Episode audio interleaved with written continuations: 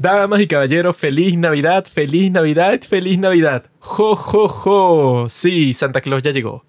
Llegó con todos los regalos que yo le pidió. Una cosa muy rica me esperaba en mi casita. Toda la listita que yo le hice a Santa Claus. Me trajo todo lo que yo quería ese día. Por eso estoy muy feliz aquí con ustedes, comiéndome mi mantequilla de maní que el gran gordo rojo me trajo. El niño Jesús y la resurrección de Cristo ¿Qué niño Jesús? bro? representan los datos clave de esta temporada Santa Claus. tenebrosa llamada Halloween.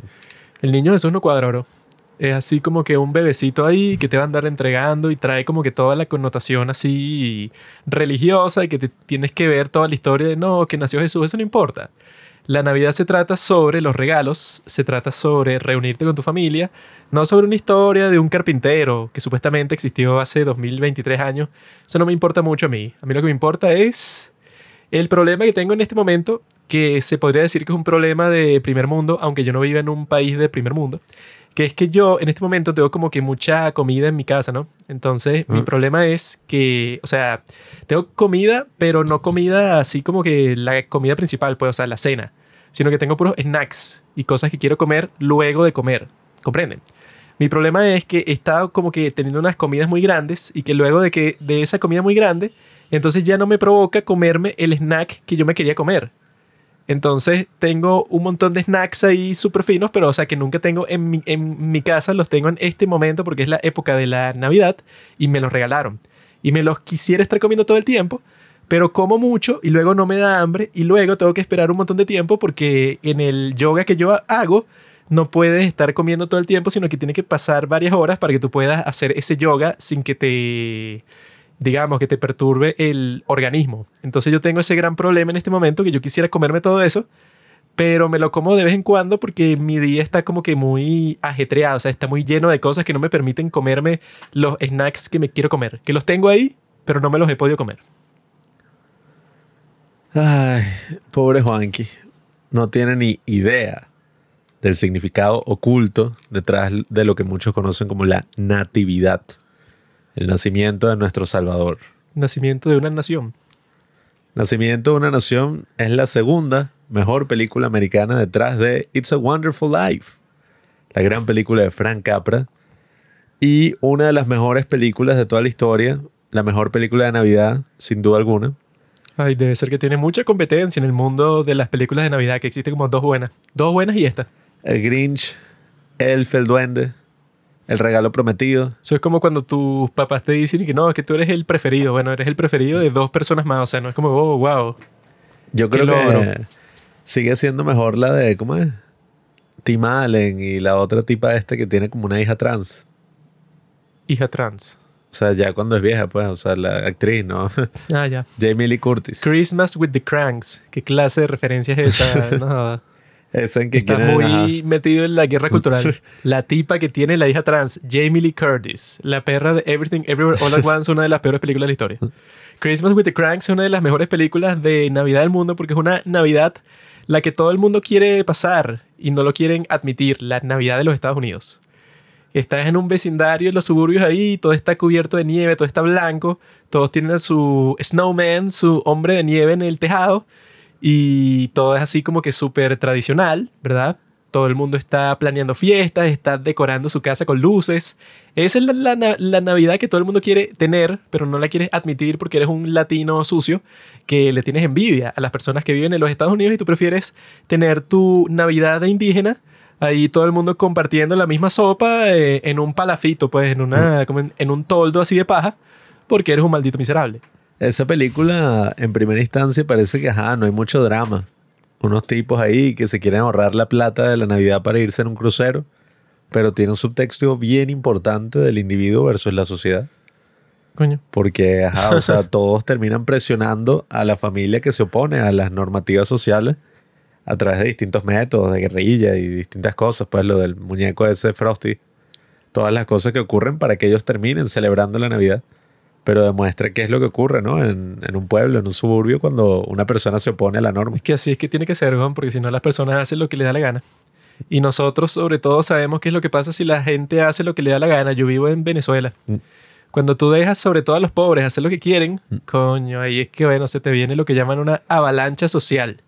Para eso es la propaganda, para mantener a todas las personas que no tienen el suficiente raciocinio, así como que calladitas, así como que todo el día trabajando para que no se den cuenta de la realidad. Despierten, mi gente. Y ¿Estás loco? sí, hay que Si despertar con la conciencia social. jodemos, perdemos todo lo que tenemos. A mí me gustan las películas que promueven la conciencia social, como esta película, de la que les vamos a hablar el día de hoy, que es considerado, como ya dije, una de las mejores películas de Navidad, si no de toda la historia. De 1948, It's a Wonderful Life, por mucho tiempo ha sido la película que todo el mundo ve en Navidad en los Estados Unidos. Porque aquí la gente, ajá, o sea, y sobre todo en la actualidad la gente se pone que, ay, una película en blanco y negro. Y no, y ay, es vieja. Corrección, amigos, la película es de 1946. Qué estúpido. Maldita sea.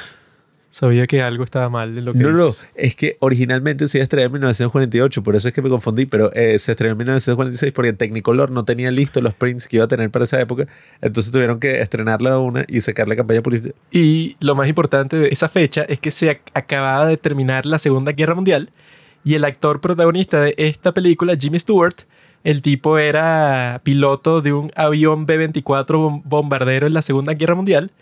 Y bueno, no sé mucho de lo que él hizo como soldado en la guerra, pero lo que se dice es que él cuando estaba grabando esta película, el tipo estaba sufriendo de síndrome de estrés postraumático. O sea, que no se llamaba así en ese momento, pero así le dicen hoy. Shell Shock. Y entonces dicen que el tipo, con este personaje, el tipo está haciendo ahí una catarsis porque lo que está viviendo, pues, o sea, como la depresión que tiene el personaje y que pasa por un, mon- un montón de cosas súper complicadas. Y tiene todas estas escenas emocionales en donde el tipo está rezándole a, Dios y se pone a llorar y se quiere suicidar. Dicen que la interpretación de él en esta película es tan buena porque el tipo estaba así como que con una depresión, con una... estaba pasando por un momento muy difícil en su vida cuando le tocó hacer esta película y eso, bueno, es muy malo para él, pero es muy bueno para nosotros porque entonces el tipo dicen que lo tuvieron que convencer muchísimo para participar, que todo el mundo está de que dale, por favor, y que tú eres perfecto para este papel. Pero el tipo está de que no, vale, yo estoy, eso, no quiero salir de mi casa, estoy deprimido, yo, o sea, ya eso, el tipo estaba dudando sobre la actuación incluso, y que no, bueno, luego de, por todas las cosas por las que yo pasé, no sé si debería, pero lo convencieron y bueno, el tipo vino con todo y bueno, ese obviamente es su personaje más famoso de todos los que hizo en toda su vida. Sí, es que ese sentimiento posguerra de Estados Unidos debe ser una locura, ¿no? Porque por una parte el entusiasmo, pero por otra tienes todo este desastre como lo que pasa en The Master. En la de Joaquin Phoenix que dirigió Paul Thomas Anderson, que es que bueno, si tú vas a la guerra tú puedes terminar ahí completamente traumado y entonces pasas de ir a un lugar lejano, pues en Europa, primera vez que viajas fuera de tu país, matas un pocotón de, de desconocidos, de extraños y te tienes que volver a reinsertarte en la sociedad, ¿no? Tienes que vivir como si nada con un montón de personas que nunca han hecho nada así. Sí. Que las personas ahí se quedaron, bueno, que si trabajando así común y corriente. Mientras tú estabas en otro país, bueno, ni siquiera si te fuiste a Europa, si te fuiste a Japón, que las circunstancias eran mucho peores y tuviste que matar, bueno, que a un montón de personas, seguramente mataste niños, mujeres, como siempre pasa en todas las guerras, y vuelves para tu país y que, hola, ¿qué tal? Y bueno, voy a continuar mi vida. En el caso de Jimmy Stewart, y que bueno, voy a actuar en una película. Cuando hace un año, bueno, estaba bombardeando una ciudad.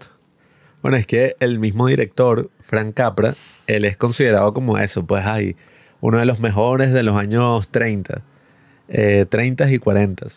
Y el tipo era como que la mega estrella, pues un tipo que emigró de Italia cuando tenía 5 años, fue que llegó a Estados Unidos. Y dicen que él es un ejemplo del sueño americano porque prácticamente, bueno, creció en la pobreza. Incluso uno de los personajes de la película está basado en su familia y en, y en todo eso, el que se llama Martini, que es como que todos estos Martini. inmigrantes italianos.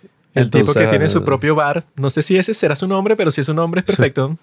Sí, bueno. el, el dueño del bar se llama Martini. Entonces, bueno, eso básicamente está inspirado en su vida y en todo lo que él pasó de niño.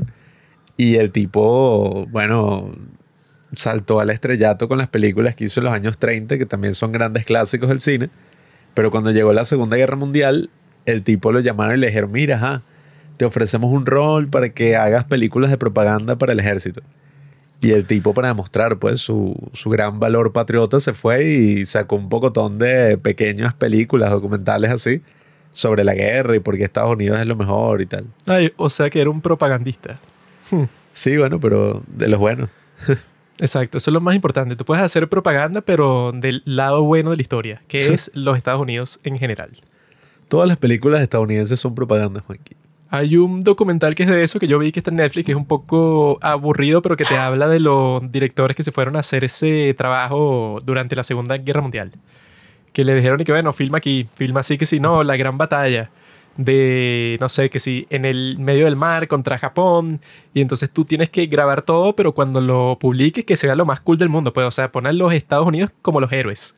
Para que la gente cuando esté en casa, pues, o sea, cuando esté eh, yendo para el cine mientras está peleando la guerra, vea estas películas en el cine y piense que no, mi país es lo mejor del mundo, voy a, voy a seguir donando y me voy a seguir sacrificando porque los tipos están luchando la batalla más importante de toda la historia. Sí, entonces bueno, el tipo se volvió famoso por todo lo que había hecho antes, más el esfuerzo de la guerra. Y esta fue la primera película que sacó después de la Segunda Guerra Mundial. Que el tipo, bueno, después de esta película sacó quizás, bueno, sí, sacó otra que también fue, le fue moderadamente bien, pero después, o sea, su carrera se fue al caño porque el tipo como que no supo adaptarse a los nuevos tiempos y, bueno, en los años 50 también como estaba todo esto de la casa de actividades, ¿cómo es? The House of Un-American Activities. Le pasó como a George Méliès en la película de Scorsese Hugo Cabaret. que pasó la guerra y ya nadie quería ver sus películas de mierda y el tipo, bueno, me jodí. Sí, o sea, él básicamente tenía como que otra visión del cine que era en los años 30 y, y el público tenía también otro, otra perspectiva completamente distinta que la guerra, bueno, lo cambió todo. Entonces, esta película fue justamente en ese intermedio, antes de que su carrera se terminara y justamente después de la guerra.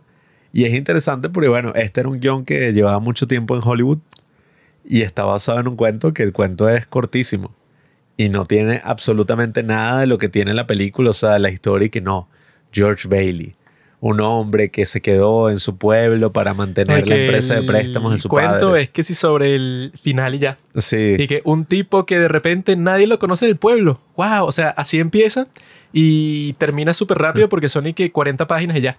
Sí, Entonces, sí. que no, bueno, comenzó el cuento y qué loco, nadie lo conoce. Y al final, ¿y qué ves? Si tú no hubieras nacido, entonces todo sería mal. Así pues. Claro, a partir de ese concepto se crearon toda esta otra historia que es que sí, más de la mitad de la película. Por eso es que técnicamente no está basado en nada, porque bueno, sí, o sea, te basaste en una idea del cuento, pero y que el resto es totalmente distinto. Y bueno, no hay un señor Potter, no hay ninguna empresa de préstamos, nada. O sea, como que todo eso se lo inventaron de cero. Sí, porque la película básicamente transcurre como que una hora y algo casi que más de la mitad de la película es viendo toda la historia de George Bailey. Eso es como hora y veinte, ¿no? Sí, o sea, incluso lo principal que uno recuerda cuando pasan los años y que, ah, verdad, que el tipo le pasa esto en Navidad, que se quiere, bueno, matar y llega un ángel, todo eso llega tarde. Primero nos dedicamos a ver como que toda la historia de este tipo, que bueno, si te pones a ver la del Ciudadano Kane, eh, también es similar en ese sentido, pues. O sea, como que todo el principio es toda Deberían ser todas las películas del mundo. Por ejemplo, Oppenheimer. Que es como que, bueno, cómo empieza el tipo de estudiante y tal y tal. Que yo cuando estaba viendo esta película me puse a pensar de lo estúpido que es cuando las personas con esta última película, la de Napoleón, se pusieron con la estupidez así que Joaquín Phoenix, mira, lo ponen a interpretar a Napoleón cuando tiene 50 y al mismo tiempo cuando tiene 20, 30, etc. Y Y que, bueno, en esta película, It's a Wonderful Life, bueno, y eso pasa en cualquier película, pero en esta, It's a Wonderful Life, Jimmy Stewart tenía 36 años. Y lo ponen a interpretarse a, a su mismo personaje cuando tenía 20 obviamente, él no se ve de 20, pero ni por el carajo, porque el tipo con 36 años, el tipo parece de 55 años. o sea, incluso es raro porque y imagínate eso, pues que si este tipo del reality show de Corea que estamos viendo, Singles, Inferno, este tipo que se llama Wang Hee, ese tiene 36. Y Jimmy Stewart cuando grabó esta película tiene 36. ¿A ti te parece que esas dos personas tienen la misma edad? No, Ni por que- el carajo. Pues, o sea, yo veo a Jimmy Stewart y que, bueno, ese tipo mínimo tiene 50, mínimo. Y el tipo tenía 36. Y en la película, y que bueno, él se interpreta cuando tiene 20, ¿no? Entonces, obviamente que si tú te pones a ver las cosas así como no se ve realista, bueno, en ninguna película en donde hacen eso, que son todas, como Oppenheimer, que también lo hacen, que él se interpreta a sí mismo que sí con 19 años. El tipo parece de 19 años ni por el coño, porque el actor tiene que sí 40. Pero es estúpido que te pongas con eso, porque eso literalmente pasa en todas las películas. Y la razón por la que pasa es porque, bueno, es más lógico que tú hagas eso y ya a que tú tengas, no sé, como cuatro actores distintos. Y bueno, uno cu- para cuando tiene 20, otro para cuando tiene 30, 40, 50. Y bueno, no, fu- no funciona. Sobre todo porque si es una gran película, entonces te buscaste un gran actor. Entonces, la idea es que salga en toda la película, no que salga, no sé, por 20 minutos. Sí, que en este caso vemos como 20 años de la vida del tipo o más. Bueno, lo vemos desde que es niño. Y bueno, vemos toda su vida hasta el momento más crítico que es cuando el tipo se quiere matar. Que es como lo más loco, ¿no? Porque cuando... Se copiaron de Peppermint Candy, bro. Ah, bueno. bueno, y Click, o sea, todas las películas así se basan en esta estructura, pues en eso que es y que, ah, bueno, vamos a ver la vida de este tipo y cómo llegó hasta el punto más bajo. Que todas las grandes películas son así, ¿no? como Limitless. Lo ponen desde el principio, en el momento más crítico, y mira, se va a suicidar. Esa es la estructura más clásica de toda la historia. Mira, se va a suicidar. Y luego digas, ah, ¿por qué se va a suicidar? Ya, o sea, es que sí, la estructura más simple de- del mundo. Sí, que incluso la misma, como te digo, la del el ciudadano Kane, no es que el tipo se mata, pues, pero literalmente el principio es que el tipo está muerto Mató su carrera. y te dicen y que no, o sea, eh, ajá, el tipo se murió y dijo unas palabras. Entonces ahora este tipo va a averiguar por qué, o sea, qué significan esas palabras. Eso es exactamente lo Y que yo bueno. le diría si veo un tipo que está que si por lanzarse de un puente, yo me le haría que, ay, qué clásico, y que alguien que se va a suicidar, y que, bueno, amigo, cuéntame tu historia.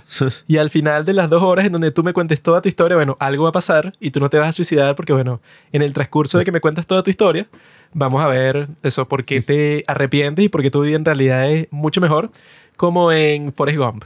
Y que, bueno, Forrest Gump está a punto de suicidarse al principio de Forrest Gump. Sí. Porque iba a visitar a la maldita asquerosa de esa Jenny, Ah. a la desgraciada concida de esa que supuestamente tuvo su hijo, que quién sabe si ese es su hijo, pues, o sea, no hay ningún- ninguna prueba con esa tipa, bueno, que está teniendo sexo con 10.000 personas todos los días, que es el hijo de Forrest Gump, bueno, no hay manera de saber. Él está a punto de suicidarse al principio de la película porque iba como que a estar con ella, pues, o sea, iba como que a visitar a Jenny. Eso, desde mi perspectiva, es un suicidio. Claro, todo hombre que se rebaja hasta eso. El tipo Ah. es millonario y que no, bueno, pero mi amor que, bueno, me trató de la mierda y le dio sida y tuvo lo trató literalmente como un retrasado, como por 30 años. Y cuando Forrest Gump ya era rico, y que, ah, mira, Forrest, ¿qué tal? ¿Qué es esto? Bueno, eh, si hacemos una película, sin duda hay que utilizar esa estructura, porque todas las grandes películas lo hacen.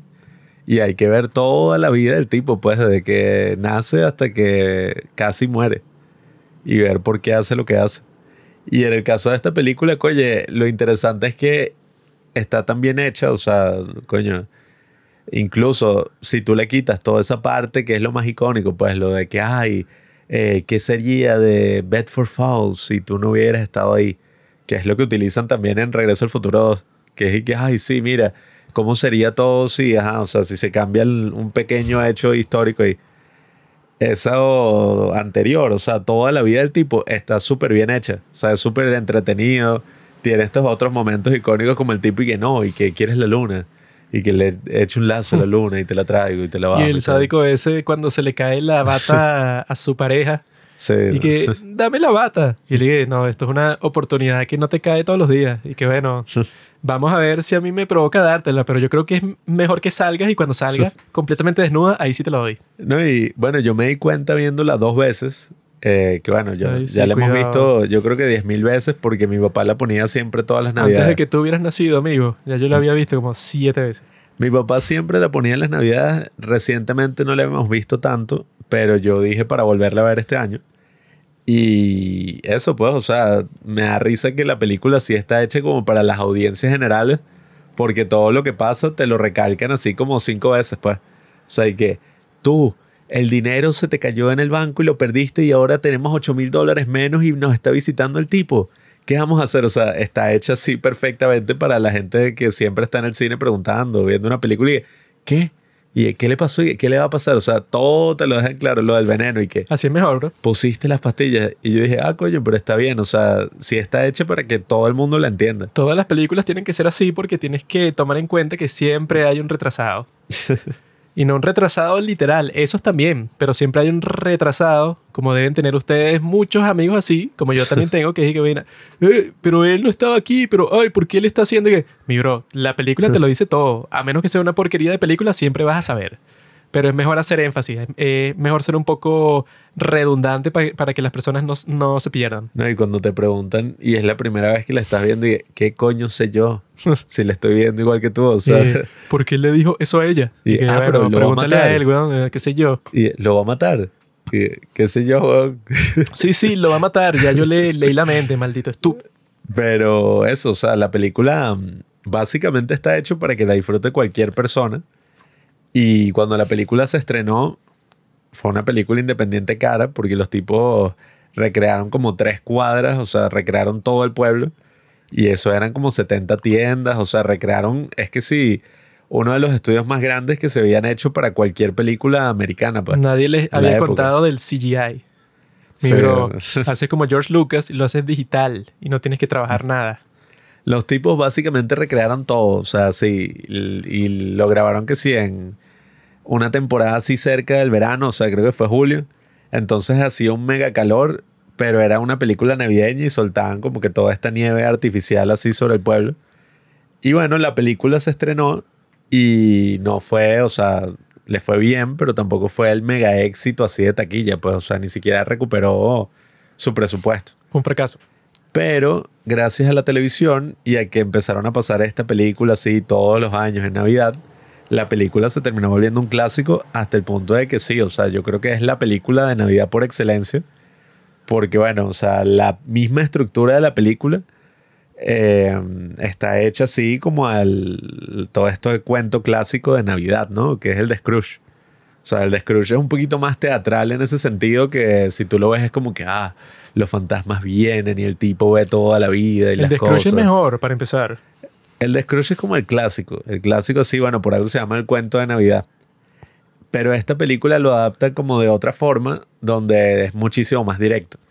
Mi película de Navidad preferida es el cuento de Navidad de los Muppets, que sale Michael Caine. Esa sí es una película. De eso se burlan y que la película de Navidad de los Muppets y Michael Caine actúa como, bueno, el tipo está, ¿no? Estuvo como si quiere que lo nominen al Oscar. ¿eh? Sí, qué mierda. Mi bro, no te lo tomes tan en Se serio. lo Estos son sí. unos, unos títeres.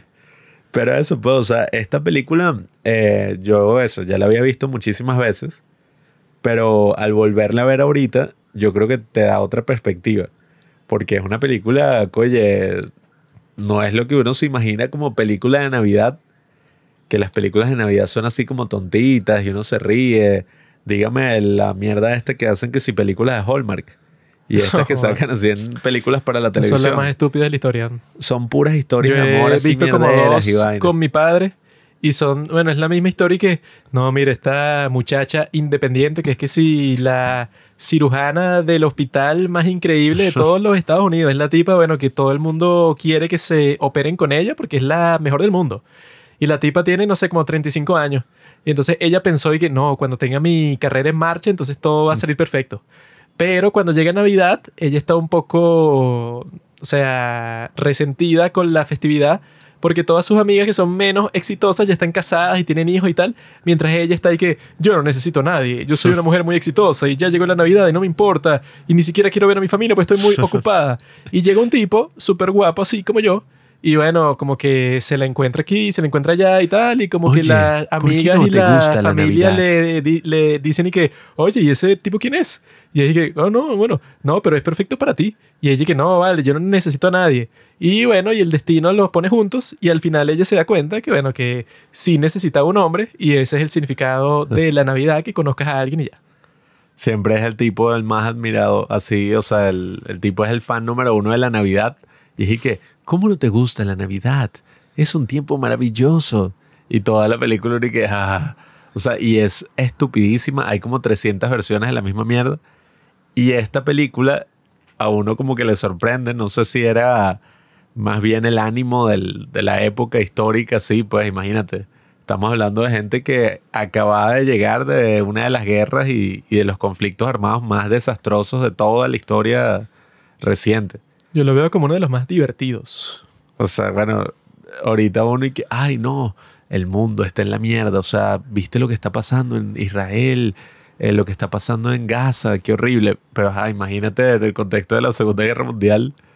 O sea, era literalmente gente que tú conocías, pues, que se fue a la guerra y, No, que tú conocías. y Tú. muchos murieron. tú. Eso era lo que yo estaba pensando con el COVID. Que uno con el COVID dice, no, pero qué fastidio la pandemia, que de repente como que se pararon todas las cosas que tú querías hacer y tal. Y bueno, si fuera la Segunda Guerra Mundial, no es que tú te quedas en tu casa y que no, es que ya no puedes ir, no sé, para la universidad. Sino en el caso de la Segunda Guerra Mundial, no es un coño en tu casa. Tú tienes que ir a entrenarte eso en una cosa, pues, en un batallón del ejército para prepararte para que te manden a Europa a pelear con... eh, ¿Qué? No, bueno, yo no, pues, yo estoy en Latinoamérica. No, Aquí no no, sé. pero Aquí no sé qué mierda pasó durante la la, Segunda Guerra idea Mundial. no, es, no eres tú porque tú no eres nadie. La, la idea es la persona promedio que está viviendo la Segunda Guerra Mundial.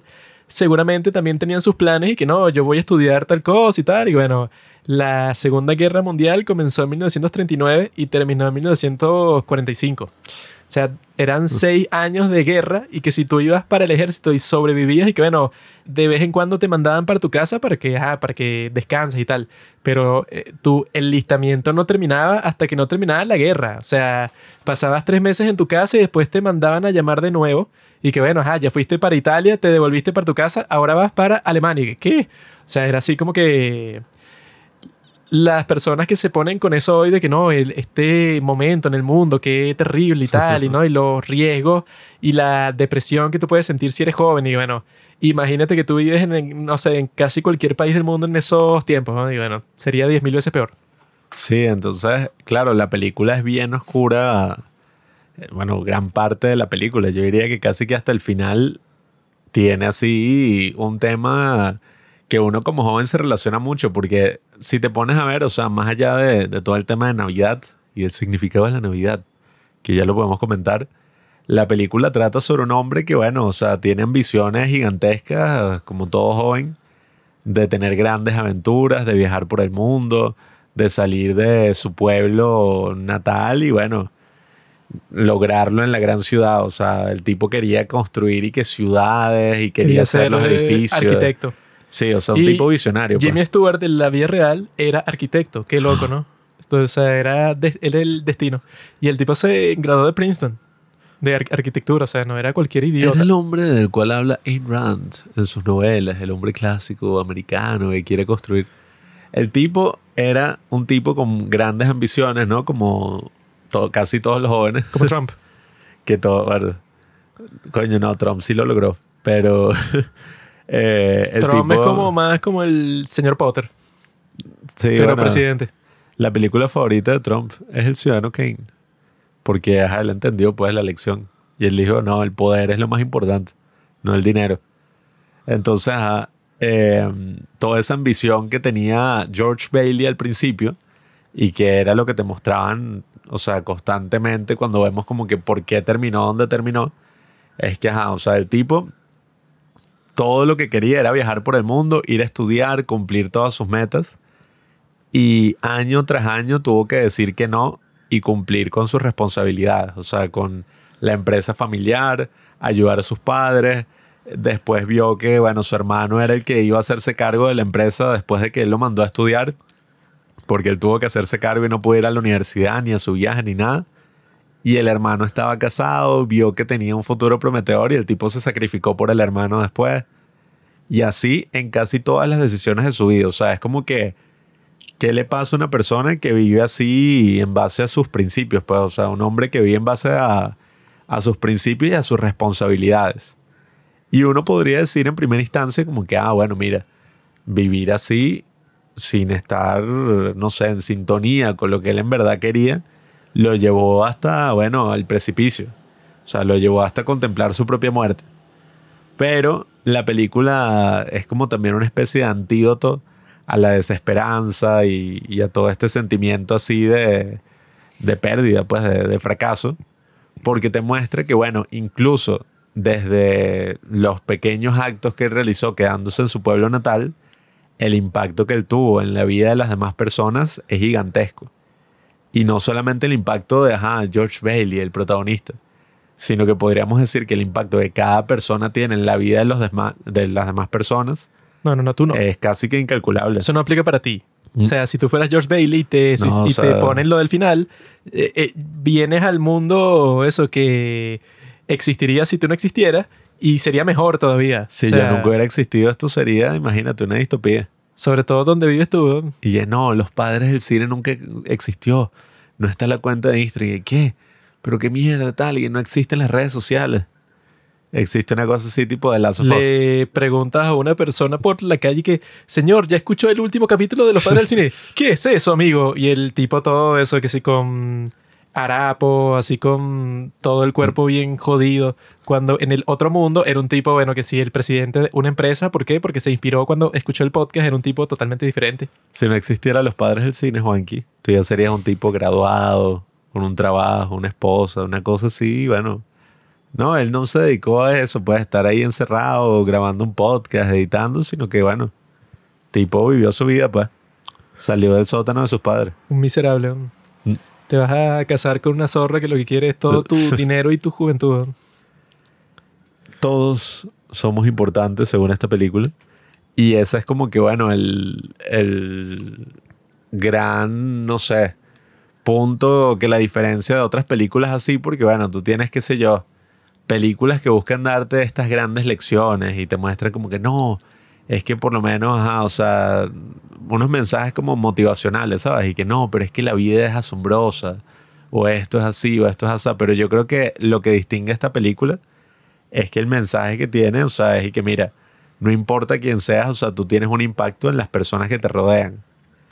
Y bueno, cuando tú entiendes eso, entiendes que también tú deberías estar agradecido de que, coño, incluso en tus difíciles circunstancias de vida, lo más probable es que tengas personas queridas, pues, o sea, que tengas familia, amigos o gente conocida que, coño, eh, o sea, hace que tu vida sea lo mejor, pues, o sea, que, que tú en verdad nunca estás solo 100%. O sea, y también habla un poco sobre lo de las comunidades, ¿no? O sea, la vida así en, en un pueblo y en una cosa así, donde la gente se apoya más y, y no está como completamente aislada, ¿no? Que eso es como otra cosa que, que la gente enfrenta el día de hoy. Yo creo que por eso es que también hay más como ansiedad y depresión en la juventud.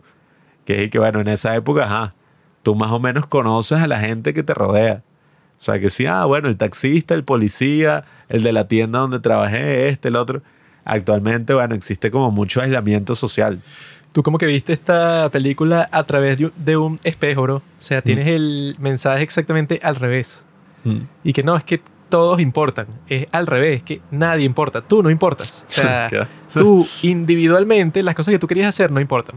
Lo que Ah, importa bueno. en realidad es que, o sea, este tipo no tuvo agencia en ningún momento de su vida.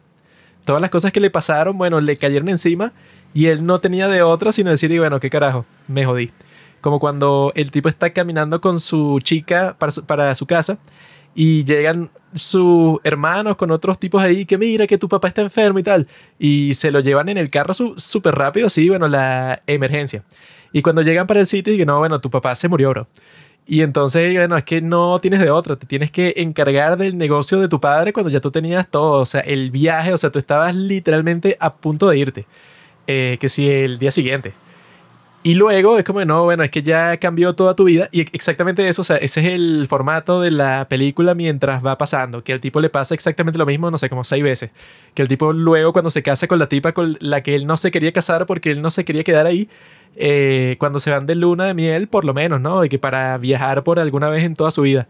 Pasa la gran depresión. Y no, bueno, para salvar el sitio de préstamos que tú tienes, tienes que usar todos los ahorros tuyos y de tu esposa. O sea, es como que el tipo, o sea, fue arrastrado por todas estas circunstancias. Sin embargo, o sea, como que el destino a él le dio un rol súper importante. O sea, como que a él no le parecía importante porque él no quería hacer nada de las cosas que terminó haciendo. Pero al final es que se da cuenta y que, bueno, ajá, no era importante para mí. Pero al fin y al cabo, yo no era una persona que, o sea, al final de todo iba a ser muy importante. Porque él es un tipo, ah, bueno, que es el director de una cosa ahí de préstamos en un pueblo. Y tú pensarías que, bueno, eso, eso no cambia la vida de nadie. Puede ser un tipo Mm. irrelevante. Y en cierto se- sentido sí lo eres, pero cuando le muestran cómo sería el mundo si él no está ahí, entonces, bueno, te ponen eso, bueno, que es como que lo más importante. Y que, bueno, lo más importante que tú hiciste, que te lo ponen al principio como si fuera que, ah, bueno, ok, salvó a su hermano cuando se cayó en el hielo. Y que no, si tú no hacías eso, él se moría como a los cinco años. Si él se moría teniendo cinco años, entonces no iba para la guerra. Y si no iba para la guerra, él no hacía la cosa que lo iba a convertir a él en un héroe, que era salvar que si a 20 soldados que estaban en un, en un transporte con él. O sea, él salvó a un montón de gente cuando estaba en la Segunda Guerra Mundial. Como tú no existías, no lo salvaste y él no hizo nada y todas esas personas se murieron cuando llegó la guerra. Entonces él en su vida como que Dios le dio a él un papel secundario. Y bueno, tú tienes que hacer todas estas cosas, tú nunca vas a ser el protagonista de la historia, tú no eres ni el héroe de guerra, ni eres el tipo que es súper reconocido en el pueblo y que no, que, que es genial, George Bailey, wow. Tú no eres un tipo así que vas a ser ni muy respetado ni nada, sino vas a ser un tipo más o menos. Y el tipo, claro, o sea, piensa como piensan muchas personas, que bueno, es muy fácil como que llegar a esa conclusión. Que tú dices, bueno, es que si tú no te convertiste en un hombre grande, o sea, si tú no hiciste algo así como que súper influyente en tu vida, entonces en realidad no importó, pues, o sea, como que él tenía ese deseo desde que era joven, de que, bueno, es que yo no quiero ser una persona común y corriente, yo quiero ser alguien extraordinario. Y resulta que el extraordinario fue su hermano, que fue héroe de guerra y al mismo tiempo estaba ganando muchísimo dinero, mientras que él tenía como que, o sea, como que un trabajito que nadie respetaba, ¿no? Pero lo interesante es eso puede, o sea, que si llega a esa conclusión como al final llegan, bueno, todas las películas, eso puede, o sea, que tienen el mismo mensaje, como click. Que, que bueno, tú pensabas que en el momento que estabas deprimido, en el caso de este tipo que incluso te ibas a suicidar, tú pensabas que no tenías nada, o sea, que el estúpido tío borracho ese perdió los 8 mil dólares, que en esos tiempos no sé cuánta plata sería, pero 8 mil dólares sería una fortuna. Y entonces tú estás ahí en el puente pensando, bueno, que tú no tienes nada que perder, entonces te suicidas porque no importa. Y cuando pasas por todo el proceso de la narrativa de la película, te das cuenta que no, tú eres el hombre más rico del mundo, que es lo que le dice su hermano cuando le salvan la, la, vida a todos los vecinos porque le da, le da la plata que le faltaba. Y ese es el momento que dicen que todo el mundo llora. Ahí cuando el tipo hace el brindis, su hermano, que dice que no, por George Bailey, el hombre más rico de todo el pueblo. Eh, y ahí es que él, bueno, él, él, se da cuenta que, ah, bueno, es que todas las cosas que yo hice, ah, bueno, yo ni de vaina quería hacer nada de lo que terminé haciendo, pues, o sea, mi vida es como que accidental. Pero al mismo tiempo eso no importa tanto, pues, o sea, porque ese, o sea, el día de hoy se le da como que una súper mega importancia al individuo y todas las cosas que tú quieres hacer y tu felicidad personal y que no, de que bueno, cuál es tu objetivo de vida y lo más importante para cada persona es que tú tengas un objetivo de vida que tú tienes que cumplir, pues, o sea, que, que va a ser tu norte durante toda tu existencia. Y eso es lo más importante del mundo y tú tienes que dedicar todo tu tiempo para cumplir eso que tú quieres sí o sí. Y al mismo tiempo como que o sea, el individualismo, o sea, que es la filosofía más popular del día de hoy, es una cuestión así, pues, o sea, que, que te dice como, bueno, ¿qué es lo más importante en todo el mundo? ¿Cómo te sientes tú en este momento de ahora? Entonces tú siempre tienes que estar pendiente, no, es que yo tengo que ser lo más feliz posible siempre. Y yo siempre tengo que estar haciendo las cosas que exactamente yo quiero hacer, pues, o sea, yo no me puedo dejar oprimir por nada ni por nadie. O sea, eso es lo, lo que se predica mucho el día de hoy, que como que la felicidad que tú, que tú puedes tener es si tú particularmente tú eres libre de hacer todo lo que tú quieres hacer en cualquier momento del día, o sea, solo haz las cosas que te causan como que el placer inmediato, instantáneo, sí. Eh, y el mundo está construido perfectamente para eso. Pues, o sea, si quieres ver Netflix, si quieres estar en TikTok todo el día, si quieres jugar videojuegos todo el día, bueno, vas a tener el placer instantáneo, sí, en ese sentido de que simplemente te sientas bien. O en el otro sentido, que yo creo que es el más importante, que es el sentido de que muchas personas están y bueno, ¿para que yo voy a tener hijos? Si eso es un fastidio, pues eso, bueno, tendrías que tener muchísimo dinero y eso se meten en tus planes de vida porque entonces tú tienes que pausar tu carrera y tal. Y entonces es mejor que yo me concentre en mi carrera y ya, y lo que tengo son dos perros y listo. Pues, o sea, eso es como que una filosofía que la tiene muchísimas personas el día de hoy. Y la realidad de un pensamiento así es que si todo el mundo piensa así, literalmente el mundo se va para la mierda porque si las personas no tienen hijos, eso es que si lo principal, pues, o sea, lo número uno que mantiene la sociedad es que las personas en general quieran tener hijos, porque si las personas en general no quieren tener hijos, entonces literalmente eso, pues, o sea, la población no haya que ser, pues, o sea, eh, la mayoría de las personas en un país, por ejemplo, se ponen todos viejos, no están naciendo nuevos niños y todas esas personas viejas, bueno, ya no van a trabajar. Entonces, ¿quién va a trabajar? ¿Quién va a llenar los puestos de trabajo? ¿Quién va a crear las nuevas tecnologías del, del futuro? Nadie. Pero todo viene exactamente por eso. Pues, o sea, que yo creo que esta película representa eso, sobre todo con el final. Que es como, bueno, bro, eh, con respecto al protagonista, con George Bailey, bueno, tú querías hacer todo esto, tenías todos tus planes, tus ambiciones, tus objetivos de vida y tú pensando la cuestión como un individuo, tú ves todo lo que te pasó en la vida y tú dices, bueno, qué vida de mierda. O sea, yo quería hacer esto, no pude. Quería hacer esta otra cosa, no, no, no pude. Yo me quería ir del pueblo, me quería casar quizá con otra mujer más exótica, quería hacer un montón de cuestiones y me fui, y me fui a la mierda y lo que hice fue, bueno, lidiar con las cosas que me estaban pasando. Pero al final el tipo se da cuenta y que, bueno, yo tengo una buena esposa que me encanta, tengo creo que cuatro hijos, ¿no?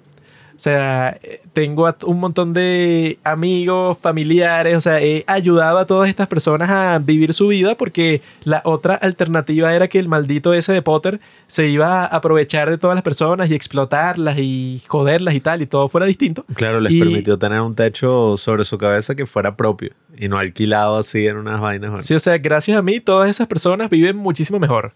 Y son, no sé, ponte que sean 200 personas. Entonces, el tipo como que al final el mensaje que yo creo que principalmente le dan al personaje y a la audiencia, porque eso, eh, la película es desde la perspectiva del protagonista, es que, bueno, o sea, tú le puedes dar desde tu perspectiva a lo más importante del mundo, es lo que tú sientas y lo que tú quieras en este segundo, pero obviamente que el mundo le sabe a mierda, o sea, como dice el dicho ese, pues, y que, que si quieres hacer reír a Dios, cuéntale tus planes. Y que bueno, tú estás pensando, no, bueno, lo más importante es que yo haga tal cosa, pues, o sea, que yo consiga este trabajo, que es mi trabajo soñado y tal. Y si no lo hago, voy a ser un miserable. Tú puedes estar pensando eso, pero el mundo es 10 mil trillones de veces más complicado que lo que tú quieras, pues. O sea, ponte, no sé, que en un mundo alternativo en donde no pasó nada de lo de esta película, sino que el tipo sí pudo haber viajado y hizo todo lo que él quería y se graduó de arquitecto y construyó todos los edificios que él quiso por todo el mundo. Puede ser que en cualquier punto de ese camino él haya pensado que, bueno, esto es una vida de mierda también. O sea, no hay ninguna garantía que no, si todas las cosas que tú quieres se hacen realidad, porque en realidad tú no controlas nada de eso. Y yo creo que esta película, eso, pues, o sea, como que te comunique exactamente eso, que, bueno, quizá la cosa que tú quieres y que tú dices que necesitas y que es lo más importante del mundo, obviamente que desde tu perspectiva lo es, pero tu perspectiva es como que un granito de arena mínimo que no le importa a nadie. O sea, es una cuestión que eh, tú la tienes, pues, o sea, porque eres un individuo, pero en realidad tú no eres ningún individuo. Eso no existe. Eso es una, esa es una de las más grandes mentiras del mundo entero. No hay tal cosa como una persona, o sea, no hay un individuo en el mundo oh, porque no hay nadie que sea independiente. O sea, tú no eres independiente de nada. O sea, tú dejas de respirar por 20 segundos y estás muerto. O sea, eh, tú para sobrevivir cada segundo necesitas que existan, bueno, árboles en todas partes del mundo, pues, o sea, que es lo que producen el oxígeno. Y así con todo, o sea, tú, tú sabes hacer, eh, tú sabes plantar, pues, o sea, tú sabes algo de agricultura, tú podrías producir tu propia comida, tú podrías eh, construir un baño, no sé, o sea, todas las comodidades que tú usas el día de hoy, tú no tienes la más mínima idea de cómo hacerlo. Entonces, cualquier cosa que tú necesitas para tu vida, es absurdo que, bueno, así tú seas rico o lo, que sea, seas el, el, dueño de tu empresa. Tú dependes de 10 mil millones de cosas constantemente, ¿no? Sí, es que, bueno, yo no vi una perspectiva tan así porque yo sí considero que él tenía agencia. O al menos, bueno, no es tanto, yo la, yo vi como desde otra visión. O sea, yo vi como que, bueno, este sí era un tipo que podía tomar su decisión, como tú dices, pues, o sea, individualista de irse y vivir su vida y bueno, si el papá está en problemas o la empresa o lo que sea, no importa. O sea, lo más importante son mis ambiciones, mis sueños, etc. Pero el tipo tomó la decisión de, bueno, de prácticamente sacrificarse. O sea, decir como que, bueno, yo me voy a dedicar entonces a este trabajo que no me gusta, pero lo voy a hacer porque, bueno, al menos así, no sé, o sea, el, sueño que tenía mi papá, mi papá eh, los ideales que él tenía no van a cerrar, o sea, no van a acabarse, no van a, a terminar en la nada. Que es cuando ahí él asume el rol de, de la compañía, que dicen como que no, bueno, o sea, esta compañía la representaba tu padre, si él ya se murió, se murió esta compañía también. Y yo creo que a medida que uno va viendo la vida de este individuo, de este sujeto, uno va también viendo como, bueno, en las cosas pequeñas y en esas cosas que a veces pueden parecer de la cotidianidad, hay momentos muy hermosos y momentos también muy importantes. Más allá de que no sean, no sé, lo que la sociedad dice que es lo más grande y, no sé, hay viajar por todo el mundo y ver las cosas hermosas. Oye, yo creo que vale más eso de estar con tus seres queridos y eh, el hecho de que termina enamorándose de esta que, que conoció desde que eran niños. Incluso esa escena cuando después de que el tipo, bueno, dio todo el dinero que tenía para salvar a la empresa, los amigos le organizan toda esta sorpresa, así como esta luna de miel sorpresa en la casa donde ellos tiraban las piedras. O sea, hubo muchos momentos bonitos e importantes en la vida de este hombre que, oye, claro, si uno ve como y se deja llevar por eso que tú dices, pues, de que, ay, bueno, pero mis ambiciones son estas y lo otro, a veces te pierdes de otras oportunidades y de otras cosas que tienes enfrente y de que también son importantes, pues, o sea, yo creo que él sí tomó sus decisiones, pero una decisión del sacrificio, del deber, son una persona que vive por deber, no tanto así por el placer y por todas estas cosas. Y como eso, bueno, o sea, en algunos casos puede verse como una tragedia, cuando él dice, no joda, o sea, despilfarré toda mi vida haciendo algo que no quería y ahora por culpa de mi tío, o sea, un error estúpido, voy a ir a la cárcel y todo se va a ir a la mierda. Pero como también uno entiende, mira, o sea, por todo ese sacrificio, por todo ese deber, por todas esas cosas que él hizo, él mejoró la vida de las personas que lo rodeaban. O sea, es como eso, pues hay, bueno, una empresa que da préstamos para construir casas. O sea, no es que el tipo construyó una metrópolis, ni construyó una mega, no sé, eh, el Empire State. O sea, no construyó un mega edificio. Pero el tipo logró darle a una familia entera y a muchas familias enteras un hogar. O sea, una casa. O sea, les cambió la vida para siempre y eso tiene un valor gigantesco. O sea, por eso yo creo que mm, esta película también sirve mucho para nuestros tiempos porque a veces como que la sociedad o no sé qué coño uno como joven tiene unas ambiciones que son y que no, bueno, o sea, yo lo que quiero es eso, o sea, eh, viajar por todo el mundo, eh, quiero hacer mi pasión, lo que más me gusta y bueno, o sea, ser millonario antes de los 25 y volverme viral y ser famoso y hacer esto y hacer lo otro. Pero coño, a veces por perseguir esas ambiciones te estás perdiendo de, de otras cosas que, que, sin duda podrían ser más importantes. Es que yo creo que en el caso de él, si no decide nada, porque eso, que si la primera cosa que le pasa que le cambia toda la vida, que es que no, bueno, tu papá se murió. Entonces yo no creo que él tenía la opción de decir que, bueno, sabes que me da igual, yo me voy a mi viaje. Sino que eso, por su vida, por su personalidad, por donde vive, era imposible que el tipo tomara la decisión y que, bueno, ah, mi papá se murió, se jodieron, o sea, yo no voy a cuidar mi casa. O sea, eso no, yo creo que no estaba en las cartas. Como tampoco estaba en las cartas que si cuando pasa lo de la Gran Depresión y tal, y que, ah, mira, eh, quieren su plata. Ah, bueno, se jodieron, sí, tomen su plata y bueno, yo me voy de luna de miel, me sabe a mierda, yo encontraré otro trabajo donde sea. Sino que yo creo que ya por la personalidad del tipo, por la crianza que él tenía, pues, o sea, por toda la forma en que él era desde que era joven, no tenía forma de ser eh, distinto, sino que cuando le pasan todas estas cosas como esa que, no, que su hermano menor supuestamente se iba a quedar con el negocio luego de graduarse, por eso fue primero para la universidad. Pero él vuelve con su esposa y vuelve con un trabajo ya. Y entonces, o sea, yo no creo que existía la opción para él en ese caso y que, bueno, mala suerte, renuncia a tu trabajo y vivirás con tu esposa en este sitio de mierda y yo me voy a estudiar como nosotros prometimos. O sea, todas esas cosas como que no estaban en los planes, porque ya como que todo lo que iba a pasar, como que le pasó a él por encima. Pues, o sea, ya que pase la Gran Depresión o que pase la Segunda Guerra Mundial o que al otro idiota se le pierdan los 8 mil dólares, son las cosas que, bueno, que estaban totalmente fuera de, tu control. Sin embargo, tú tienes que reaccionar, pero la forma que puedes reaccionar es muy limitada porque eso ya como que las cartas están en la mesa. Tú puedes querer hacer otra cosa y que bueno, ya el tipo incluso al principio ya tenía su boleto para irse de viaje y tal, pero si se te muere tu papá es imposible, o sea, no existe eso como opción para casi ninguna persona, a menos que seas un psicópata, que el tipo no lo era.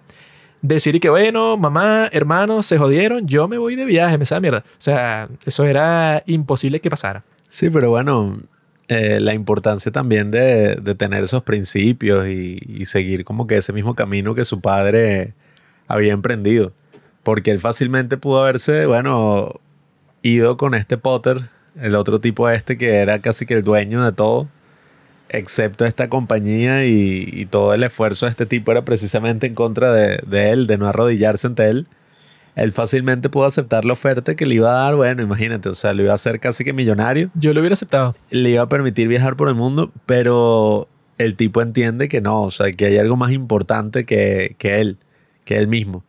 O sea, él dice como que no, mira, yo prefiero seguir con el legado y, y con la importancia que tiene esta compañía que hacerme rico yo y cumplir todas mis metas y Yo hacer que esto. esos reales en esos tiempos, que eran a 20 mil dólares al año, y que el día de hoy, no, bueno, eso puede, o sea, si comparas la plata de ese tiempo con lo que te podrías comprar hoy, serían y que 400 mil dólares.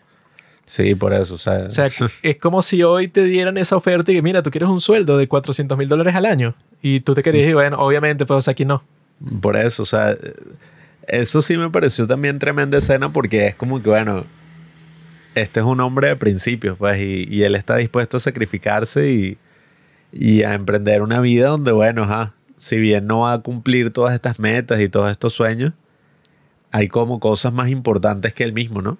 No, yo creo que lo vemos así, eso puede, o sea, de que él no, o sea, como que él se frustra por las cosas que le pasan, porque eso cuando él y que la mamá le dice que no, para que vayas a ver a la chica esta, pues la que a ti te gusta. Y él y que no, pero yo no quiero, y que no, sí, ve. Y el tipo sigue su consejo y va para la, la casa de ella y entra y se reúnen y la tipa ya lo estaba esperando porque la mamá la llamó a ella y que mira, ya mi hijo va para allá. Y llega y la tipa tienen puesto el disco de la canción que ellos cantaron hace como cinco años. Eso pues eh, está como que todo perfecto para, para que eso, pues, para que creen un romance entre ellos. Y el tipo claramente no quiere porque está, está frustrado de que se va a tener que quedar en el pueblo de mierda siempre.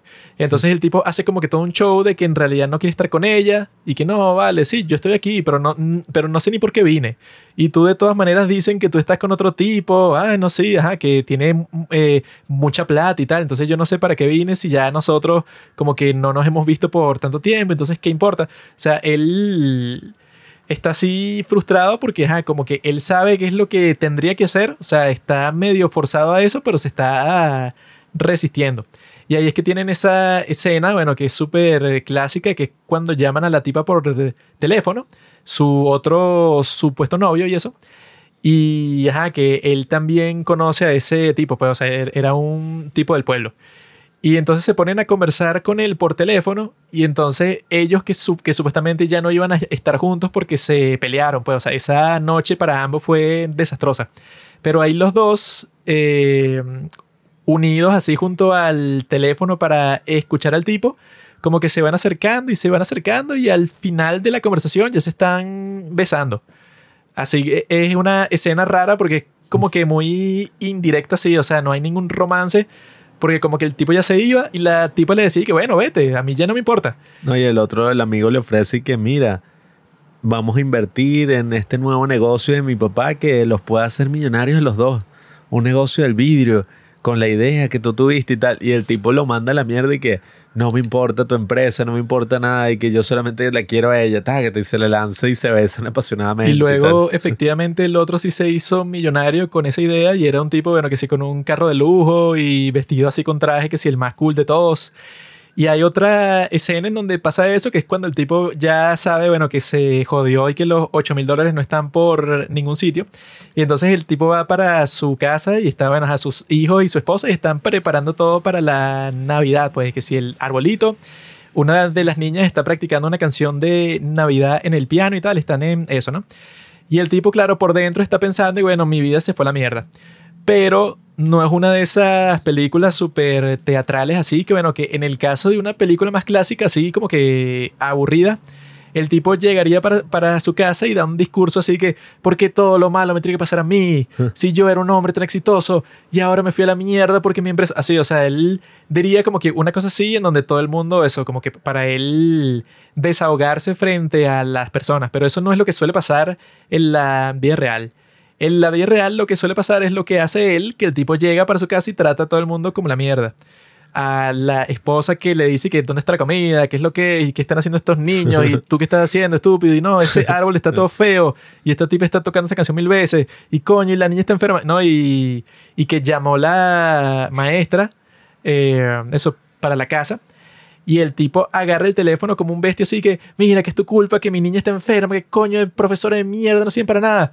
y, le, y le pasan el teléfono a la esposa, al, al, esposo de la profesora. Y entonces él, y que, que, mira, tú eres el esposo de ella, bueno, pues tú vete a la mierda también, pajú. O sea, una cosa así que bicho se volvió loco, pues. O sea, llegó para la casa como que a pelear con todo el mundo y parte que si una silla, pues, o sea, el bicho se vuelve loco pero en realidad es porque él por dentro obviamente piensa, bueno, que su vida es un pedazo de mierda. Pero afina esa escena en el sentido que cinematográficamente indirecta sí, pues, o sea, que el tipo no da un discurso sobre sus sentimientos, que es lo menos cinematográfico que existe en todo el mundo, sino que el tipo llega y bueno, y se comporta como un maldito. Y sus familiares no saben por qué el tipo está siendo tan puto, así que, ah, ¿qué te pasó, weón? Pero nosotros que hemos visto toda la historia, sí sabemos y que, bueno, claro, él llega para su casa y, bueno, trató de pretender que todo estaba bien como por dos segundos y de repente comenzó a, tratar a todo el mundo mal y que no, mira, y que tú, que no cuidas a nuestra hija, maldito, o sea, está loco, pues. Y eso crea también un drama súper interesante porque nosotros sabemos lo que le pasó. Los demás no tienen ni la más remota idea de, de que el tipo está en su peor momento. Y entonces existe como que, bueno, uno está viendo como el personaje se está autodestruyendo y uno sabe la tragedia por la que está pasando, pero los demás están y que, bueno, este maldito.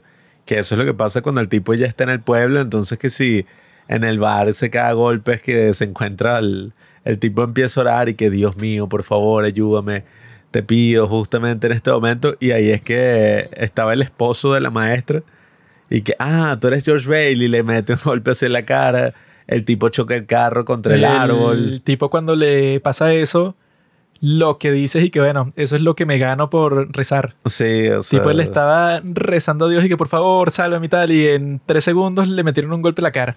No, y, y, uno ve como que la hostilidad del pueblo así, que el tipo está que sí caminando por la calle y todo, y quítate, maldito, y que, ¿qué te pasa? Mm. Estás loco.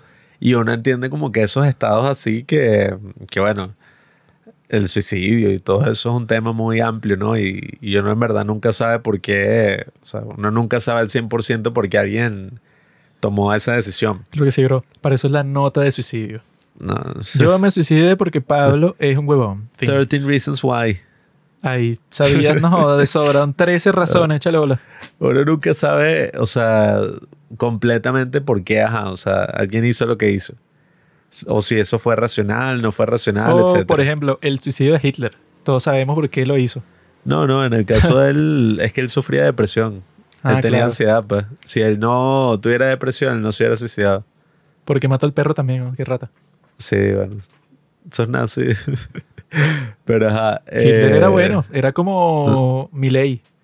Bien raro eso, Milei, ¿no? Tú también no tuviste hijos, andas con un amorío con tu perrito. No, bueno, para los estándares de hoy, ay, mira, él es vegano, es vegetariano, él no toma alcohol y él cuida a sus perritos, ay, qué bonito. Lo que le falta es el bigote. Mm. Te metas con mi ley. Ah, mi ley, el Führer. Entonces, eh, al ver como que eso, pues, o sea, todas esas cosas que se condensan y lo llevan a tomar esa decisión, que usualmente es una decisión errática, o sea, en la mayoría de los casos, no. O sea, yo vi, no me acuerdo, creo que fue en el libro este de Talking to Strangers o algo así, que es que usualmente, o sea, eso del suicidio no es que es una cosa así que tú planeas por, no sé, tres años enteros, ¿sabes? Y que, ja, tal fecha va, voy a hacer esto y va a ser así, va a ser así. Sino que en la mayoría de los casos suele ser algo muy errático, pues, o sea, suele ser algo muy del momento. Impulsivo, animal. Exacto. ¿Errático qué quiere decir? Errático es tu pensamiento, pues una cosa caótica, sin sentido. Bueno, eh, algo muy impulsivo, pues, o sea, que ves la oportunidad y bueno, ajá, no joda, me reché de salto. Y nada, o sea, me pareció... Eso me va a pasar a mí un día, por eso es que no paso mucho tiempo en los tejados de los edificios. Los pensamientos Estoy intrusivos. teniendo una conversación así con alguien que no, que tú eres un huevón. Y que, ¿Sabes qué? Y me lanzo por la ventana y que, "Sa- Así que me, me fastidié, ya estoy cansado de hablar contigo. Lo que da miedo de estar en un lugar así alto donde no hay muchas barreras y cosas, no es el riesgo de que te caigas, sino son los pensamientos intrusivos y salta. ¿Y qué? y qué maldita sea. Bueno, es Tienes que ser una montaña. que dicen que si tú en realidad quieres saber si puedes volar o no, no vas a volar, o sea, los aviones no vuelan directamente como si fuera una nave espacial, o sea, no despegas.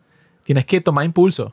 Y tú como eres una persona, no tienes un motor en el trasero, tu tomar impulso que tienes que estar suspendido en el aire y, y saltar no es suficiente, tienes que estar a una altura buena. Entonces tú para en realidad averiguar si puedes volar te tienes que lanzar como de un sexto piso. El diablo diciéndole a esos niños. Y dale, tú no sabes, tú lo has probado. Eso no es tan fácil. No, es que tú no saltas y vuelas. Eso no funciona así. y que un niño estaba escuchando el podcast y bueno, Como en el caso de, de de- Buzz Lightyear, que él le dice, esto no es volar, esto es caer con estilo. Que no te puedes intentar hacer eso. Solo necesitas pegarte unas alas así a los brazos como si fuera Leonardo da Vinci.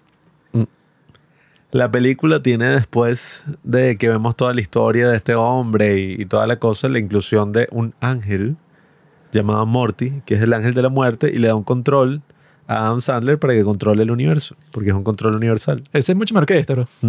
Mucho más No, directa. vale, que- Hay un perro que se coge un pato, está Kate Beckinsale, hay chistes estúpidos sobre chinos, o sea, es buenísimo. En esto tenemos a Clarence, que es un ángel, y estuvo fino como te lo muestran al principio, que bueno, la película no es desde la perspectiva de George Bailey, ignorante. La película es de la perspectiva del ángel. Porque claro, el ángel es el que aparece al principio, la constelación son como eh, Dios, y o sea, las galaxias son Dios y José. Y están y que, ajá, bueno, llega una estrella y cada estrella representa un ángel. No es Dios, es San Pedro, San Pablo y San Juan. Y entonces eso, o sea, de una, de- sí, o sea, de cierta forma la película está desde la perspectiva del ángel que está viendo una película de la vida de este hombre que, bueno, va a tomar la peor acción posible, ¿no? O sea, el pecado mortal. Entonces el tipo vuelve para salvarle la vida y utiliza como que, bueno, esta estrategia así, que es y que, ajá, o sea, ¿qué pasaría si no, si tú jamás hubieras existido? Entonces, claro, yo sí considero que es como mostrar y que, bueno, como tú decías, pues, o sea, no existe un individuo totalmente independiente, o sea, una persona que no tenga nada que ver con los demás, o sea, que no dependa eh, en nada de otras personas.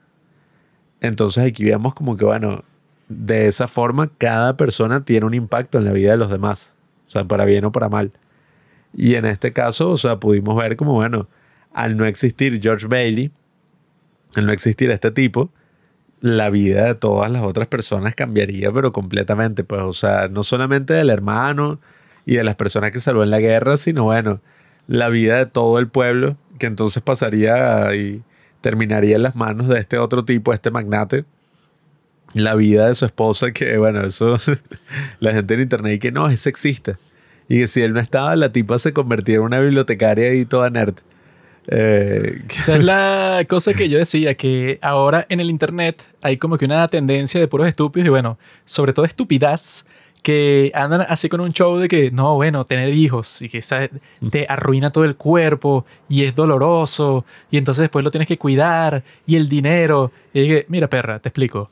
Esto no es una cuestión de que no, es que tú quieres tener hijos, Pablo, te provoca. Eso no funciona así. Eso es que eso es tu deber. Si existe un deber en esta tierra, es ese nada más. Porque se supone, o sea, digamos que uno de tus propósitos principales como ser humano, pues, o sea, como ser biológico, es que tú estás creado exactamente para eso, para, o sea, todo tu propósito en este mundo y todos tus ancestros, o sea, todas las personas que forman parte de tu familia, de tu árbol familiar, todo el mundo lo hizo. Y esa es la única razón por la que tú estás vivo el día de hoy. ¿Y si soy infértil? Eres una mierda y no deberías existir y bueno, vas a dejar de ex- existir y no vas a dejar, eh, eh, ¿cómo, se, cómo se dice? No vas a regar tu semilla por el mundo, vas a ser un cero a la izquierda. O sea, ser infértil es lo más porquería que puede ser en este mundo. O sea, vas, a salir, vas a salir infértil. bueno, me puede tocar y eso es un castigo de Dios. Pero la cuestión es que en el internet, sobre todo, se ponen con la estupidez y que tú quieres tener hijos, yo no quiero, ay, yo tampoco. Ay, bueno, es que esto no, ah, bueno, si fuera por lo que yo quiero, que esa es la cosa y que, bueno, cuando la gente se pone, no, eso no es justo, él no merece eso, o sea, que es otra cosa que, bueno, que la gente está obsesionada, eh, comentar cualquier cosa, no sé, que si con el conflicto este de Israel y te, tú mereces eso, mereces el país, mereces tal, y que es- eso no existe en el mundo real, la justicia no existe, nadie merece nada. Si fuera por lo justo en este mundo, ¿y qué es lo que tú quieres? Ah, mira, yo me quiero coger a todas las miembros de New Jeans, eso es lo que yo quiero. No, pero eso no es justo Y yo me lo merezco, ¿verdad? Y que tú no eres digno. Pero Dios ve eso y que, ay, a mí que me importa lo que tú quieras. Eso no, y que no, que si es justo, que si te lo mereces. Bueno, si fuera por las cosas que se merecen, bueno, ponte a pensar, no sé, que si los dictadores así, no, este tipo mató a 50 millones de personas. Y luego un día, nada, el tipo siguió en el poder hasta que se murió y un día se, se murió en su cama. O sea, si fuera por justicia en el mundo, no existe. Entonces, El karma existe, Juan, que la justicia divina. o sea, cuando se ponen con esas cosas y no, que la justicia y lo que merece, no, ¿qué es lo que tú quieres? Dime lo que tú quieres y eso es lo más importante. Yo creo que esta película te comunica eso así, que es que, bueno, lo que tú quieres, bueno, tiene una importancia, ¿no? Una importancia mínima, una importancia para ti. Y es muy interesante que tú me digas, ah, yo quiero tal. Qué interesante que tú quieras, no sé, tú quieres viajar a París. Ah, qué interesante. Eso nunca va a pasar, pero bueno, es bueno saberlo para conocerte más a ti. Pues eso es la única importancia que tiene. Porque tú eres un maldito. Tú eres un maldito miserable que de vaina tienes para comer el día de hoy, que vas a andar tú viajando a donde sea, pero bueno, es muy interesante saber eso para ti y para desarrollar tu personaje en esta historia de la vida. Yo creo que esta película no, o sea, no va en contra de las personas que tienen ambiciones y que quieren, no sé, lo que quería el joven George Bailey. Sino que la película más bien, o sea, le da como que otra valoración al hecho de, bueno, ok, incluso si tú no cumples como con todas esas ambiciones y con todas esas cosas grandes, tú, eh, o sea, puedes hacer cosas importantes desde donde estás.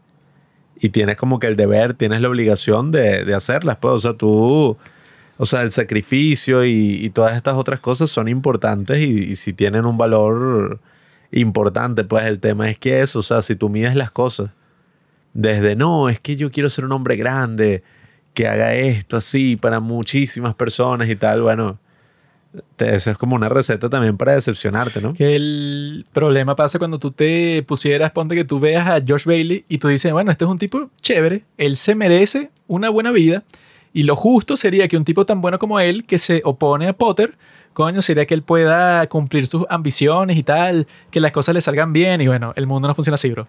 Tú te puedes merecer lo que sea, puedes ser el más justo, puedes querer tal, pero eso da igual.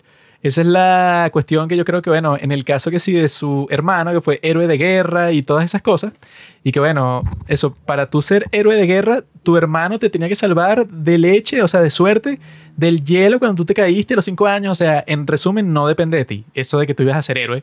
Alguien te salvó y me imagino que tuvieron que pasar 100 cosas más para que tú llegaras ahí, o sea, ya solo el hecho de que tú nacieras en esa familia, bueno, ya eso como que puso la cuestión a rodar y eso no tuvo nada que ver contigo. Y no vale, que es eso. así funciona el mundo, bro. Y lo No, que o sea, bueno, en gran medida sí, obviamente. Eh, yo lo que digo es que sí existe un espacio, o sea, que tampoco es el 100% así, porque imagínate, sino hay que, bueno, todo está determinado por existe un espacio, pero es así como del interior de tu cráneo, o sea, mínimo. O sea, es un espacio no que casi no, no hay nada ahí dentro. Pero tú lo que no comprendes es que el- esta película es sobre la fe. determinista del coño. La cuestión es que George Bailey no tiene fe. Y eso, bueno, esta historia, como casi todas las historias, se copian de la Biblia. Porque en la Biblia todas las historias son así. Todas las historias son que el protagonista de esa historia, sea quien sea, llega un punto que ponte que tú al principio de la historia tú eres Jacob. Y a Jacob le dijeron y que, bueno, amigo, yo soy Dios. Literalmente me estoy apareciendo frente a ti, soy Dios.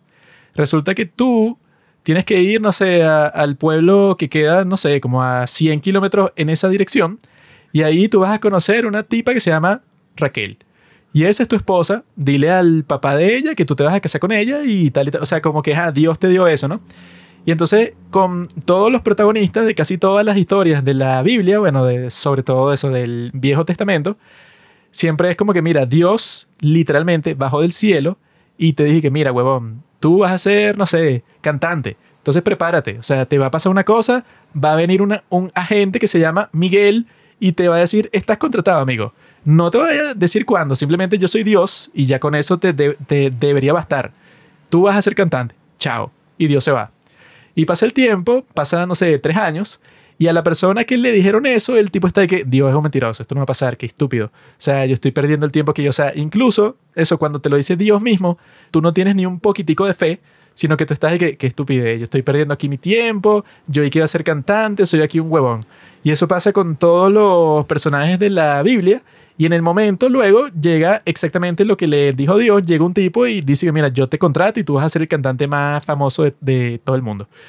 Y pasa lo mismo con este Jorge Bailey, George Bailey, que, o sea, como que el espacio de tiempo entre que él está desesperado y se iba a suicidar y donde sus amigos le salvan la vida y bueno, y el pana ese que él tenía millonario que le mandó que sí, 8 mil dólares esos justicos para que él se lo gaste como él quiera y que no, dáselos a él porque yo confío en él. Eso fue un lapso como de media hora. O sea, el tipo ya se iba a suicidar, iba a terminar todo en su historia porque el tipo, bueno, no tenía fe de nada. Hubiera sido la peor tragedia de la historia y que todos le consiguieron la plata y que no, pero el tipo se mató, pues. No, y que ese problema que tú tuviste al principio del día con el estúpido del tío tuyo se resolvió en la noche. O sea, ni siquiera fue que tú pasaste un mes y de coño, ¿cómo voy a hacer? Sino que ya en la noche y que no, bueno, listo, todos tus amigos vinieron, todo el mundo te dio plata y tu otro amigo incluso te dio más plata, o sea, vas a tener más plata de la que tú tenías al, principio. Mm. Y yo creo que también va por ahí, pues esa parte de la historia, bueno, que el tipo está rezando y eso, así de que, bueno, que él no tiene fe, no tiene fe en lo absoluto. Y esa es la realidad, no con él, ni con los personajes de la Biblia y tal, sino que nadie en realidad tiene fe, nadie por nada. O sea, yo sí creo que la fe no existe. O sea, porque yo creo que si tú tuvieras en realidad eso puede, o sea, que eso es como que el punto de las historias de la Biblia es que tú escuches eso y veas todo el punto de, bueno, estos tipos no tuvieron fe y al final lo que ellos querían sucedió y todo salió bien, pero los tipos sufrieron como por mil años porque no tuvieron fe. Entonces la idea que te comunica eso, bueno, tú sí ten fe, porque estos tipos literalmente Dios se lo dijo en, en la cara y no confiaron, entonces tú deberías confiar en Dios. Ese es como que el mensaje de un montón de historias de la Biblia. Eh, que tú desarrolles esa disposición. Pero la gran mayoría de la gente, o sea, quizá, no sé, que si el 95% de las personas no tienen fe, fe en que, en que las cosas te vayan a salir bien. O sea, que sé que no, yo he hecho las cosas bien. Yo, no sé, tengo la confianza de que lo que yo me propuse va a salir perfecto. Entonces yo no siento ninguna ansiedad, ni miedo, ni nada, porque todo va, o sea, yo hice todo bien. Incluso si las cosas no salen bien, bueno, si no depende de mí, ¿qué importa? Pues, o sea, yo tengo como que la fe de que por lo menos las cosas que yo puedo controlar, bueno, o sea, yo lo voy a hacer bien y ya el resto de las cosas, bueno, o sea, que sea lo que Dios quiera. Esa es como que la actitud que uno debería tener. Pero casi nadie tiene esa actitud porque, bueno, si tú tuvieras esa actitud, no existiría ni la depresión, ni la ansiedad, ni los suicidios, ni nada. Porque tú estarías y que, bueno, las cosas están mal ahorita, pero lo más probable es que estén bien después. O sea, si tú tienes esa percepción, bueno, casi nadie, nadie la tiene porque si tú la tuvieras no existiría no la depresión, sino el sufrimiento. Porque la mayoría del, del sufrimiento que tú tienes no es que alguien te apuñaló y que no, este tipo, bueno, me causó dolor físico directo así sino el 99% del sufrimiento que tú tienes es que tú estás como, coño, mira, esto va a salir mal, o me voy a joder, o quizás las cosas, eh, quizás se vaya todo para la mierda, y si yo no hago esto, y si este no hizo la cosa, y este maldito lo, lo que me dijo, la próxima vez que lo vea, lo voy a joder, o sea, son como que puras cosas imaginarias, ese sufrimiento, pues, o sea, la gran mayoría del, del sufrimiento que tú tienes es imaginario, y no existiría si tú tuvieras fe, pero al parecer tener fe es que es lo más difícil que existe en todo el mundo. Bueno, es que mm, yo recuerdo una frase que no, yo soy optimista por disciplina. Y es que, bueno, el optimismo y lo podríamos llamar fe en este caso, ¿no? El tener esperanza de que las cosas van a ser mejores, de que no todo va a quedarse en el mal y de que todo va a ser un fracaso y de imaginarse el peor escenario. Yo creo que, bueno, esa mentalidad o, o esa fe que uno puede tener al fin y al cabo nunca termina siendo algo malo, o sea, porque yo lo veo mucho con la política, ¿no? En el contexto en el que nosotros vivimos, se ponen con un show y que este político jugó con la esperanza de la gente, nos esperanzó a todos y mira, ahora estamos todos tristes y decepcionados porque el tipo fracasó. Y que bueno, si para ti la esperanza dura dos meses, Juan, o sea, si para ti el optimismo dura, no sé, o sea, los tres meses que estuviste apoyando a este tipo ahí por Twitter, yo creo que el optimismo debería ser algo mucho más profundo, pues, o sea, obviamente es un ideal, ¿no? la fe. No es algo que tú vas a tener en todo el 100% de los casos. Pero yo creo que tener optimismo de que, oye, eventualmente las cosas mejorarán y de que las cosas pueden ser mejores, o sea, de que, oye, no, no todo te va a salir mal, yo creo que es algo bueno, o sea, de que, ajá, y que no, pero es que si tengo esperanza, cuando las cosas salgan mal, me voy a poner triste. y yo digo, bueno, ok, pero si tú tienes esperanza suficiente, vas a entender que, que la tristeza y, y, en general todas las emociones son cosas pasajeras. O sea, que es todo lo que se habla con el suicidio, pues que es que, bueno, en muchas cosas de prevención del suicidio te dicen, es una solución permanente para un problema pasajero. Yo tengo fe, pero en general con el mundo, o sea, que las cosas siempre van a ser mejores, pero conmigo particularmente no tengo fe porque yo creo que el objetivo que Dios pueda tener para ti es que tú seas, no sé, que tú te mueras de la nada el 13 de febrero del 2024 por sin razón, o sea, como no que... tienes fe en ti mismo. Ese puede ser el propósito que Dios te haya puesto a ti y tú no sabes y no sabes por qué y no importa y moriste ya. O sea, yo no, yo no tengo fe personalmente de que las cosas a mí me vayan a salir bien, pero sí tengo fe que en general las cosas en el mundo van para mejor. Yo soy al revés. O sea, yo pienso que, ajá, o sea, yo voy a cambiar el mundo y todo me va a ir bien, pero el mundo va a irse a la mierda, pa. No, ¿de qué sirve eso? Hay que ver cuál. Eh, ese es el experimento que, que la gente está presenciando, ¿eh? Cuando ya estemos al final de nuestras vidas, tanto Juanqui como yo, vamos a hacer esa comparación y vamos a recordar este momento. Y que, ajá, vamos a ver cómo le fue a cada quien y cómo esas creencias del mundo, optimismo sobre el mundo y no sobre uno mismo, cómo afectaron todo. Así que bueno, espérense como... 30 años. y que 5 años. Yo creo eso, o sea que me imagino que el plan de Dios debe ser que en general las cosas van mejorando. Y por lo que puedes ver en la humanidad por lo menos, van mejorando en, todo sentido. Es bastante reciente ese desarrollo, pero en general me imagino que Dios dirá como que, ah, ok, esto va progresando y quizá luego pase otra cosa y tal.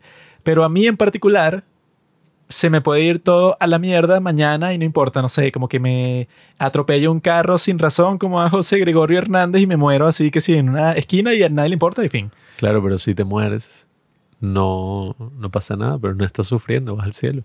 Bueno, es que, que crees que yo estoy preocupado por eso. O sea, incluso mi propósito puede ser una cosa tan simple que no, bueno, matar a Pablo, porque resulta que si él toma el poder de lo que sea por alguna razón, bueno, puede desencadenar que si la tercera guerra mundial. Entonces hay personas así en la historia que dicen que no, bueno, tú tienes, no sé, tu propósito de vida es que tú, no sé, el miércoles 5 eh, de marzo del 2030, tú tenías que hablar con fulanito para retrasarlo a él como por tres segundos para que no cruzara la calle y no lo atropellaran porque él es una persona muy importante que va a cambiar todo el mundo. Ese es todo tu propósito y todas las cosas que tú has hecho en toda tu vida es para que tú llegaras a esa esquina, en esa calle, ese día. Todo lo, todo lo demás no importa. Después de eso, en realidad, bueno, lo que tú hiciste antes y después no importa. Tú naciste para ese instante exactamente. Aunque yo pienso que si uno tiene como que, ah, o sea, esa mirada histórica de, ay, o sea, la gente cumplió un propósito, pero para esta, no sé, o sea, esta broma general, como lo que tú dices, y que eh, este tipo cumplió una cosa mínima en el, no sé, ¿cómo lo diríamos? En la grandeza de las cosas, the big scope of things, ¿sabes? Como, no sé, si vemos las cosas en general, o sea, este tipo no cumplió gran cosa aquí, o sea, no pintó mucho. Porque al fin y al cabo, bueno, como, no sé, 8 billones de personas, no todas y cada una pintan un rol, ¿sabes? Único en el mundo. Sin embargo, cuando nos vamos ya a un nivel más micro, o sea, salimos del nivel macro y de esa mirada así de todo, pues, o sea, esa mirada general, yo sí considero que, bueno, la vida de cada persona eh, o sea, tiene su impacto, pues, y, y si lo vemos así, como en las cosas pequeñas, entre comillas, porque yo no creo que sean cosas pequeñas, o sea, eh, por lo menos las cosas que hizo este tipo, si bien fueron a un pueblo de Estados Unidos y tal, coño, son bien significativas.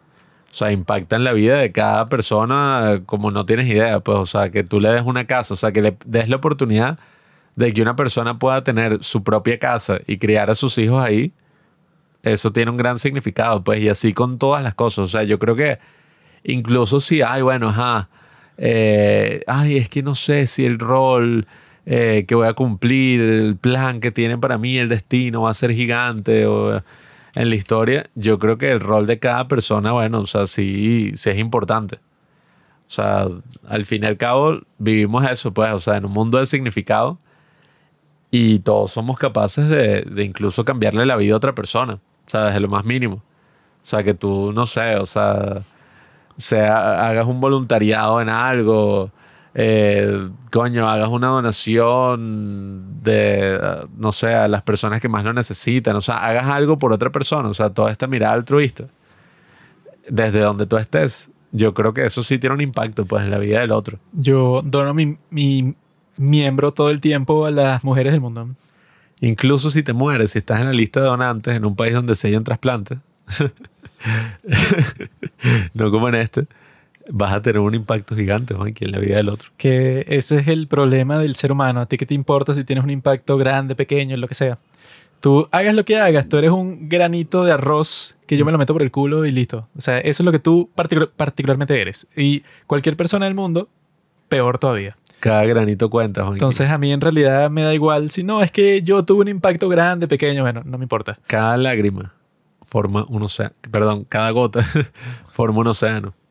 Porque es como dice al final Sadhguru, que, bueno, en el universo entero, una galaxia es un mini punto en el universo, porque en el universo existen, no sé, que sí, infinitas galaxias.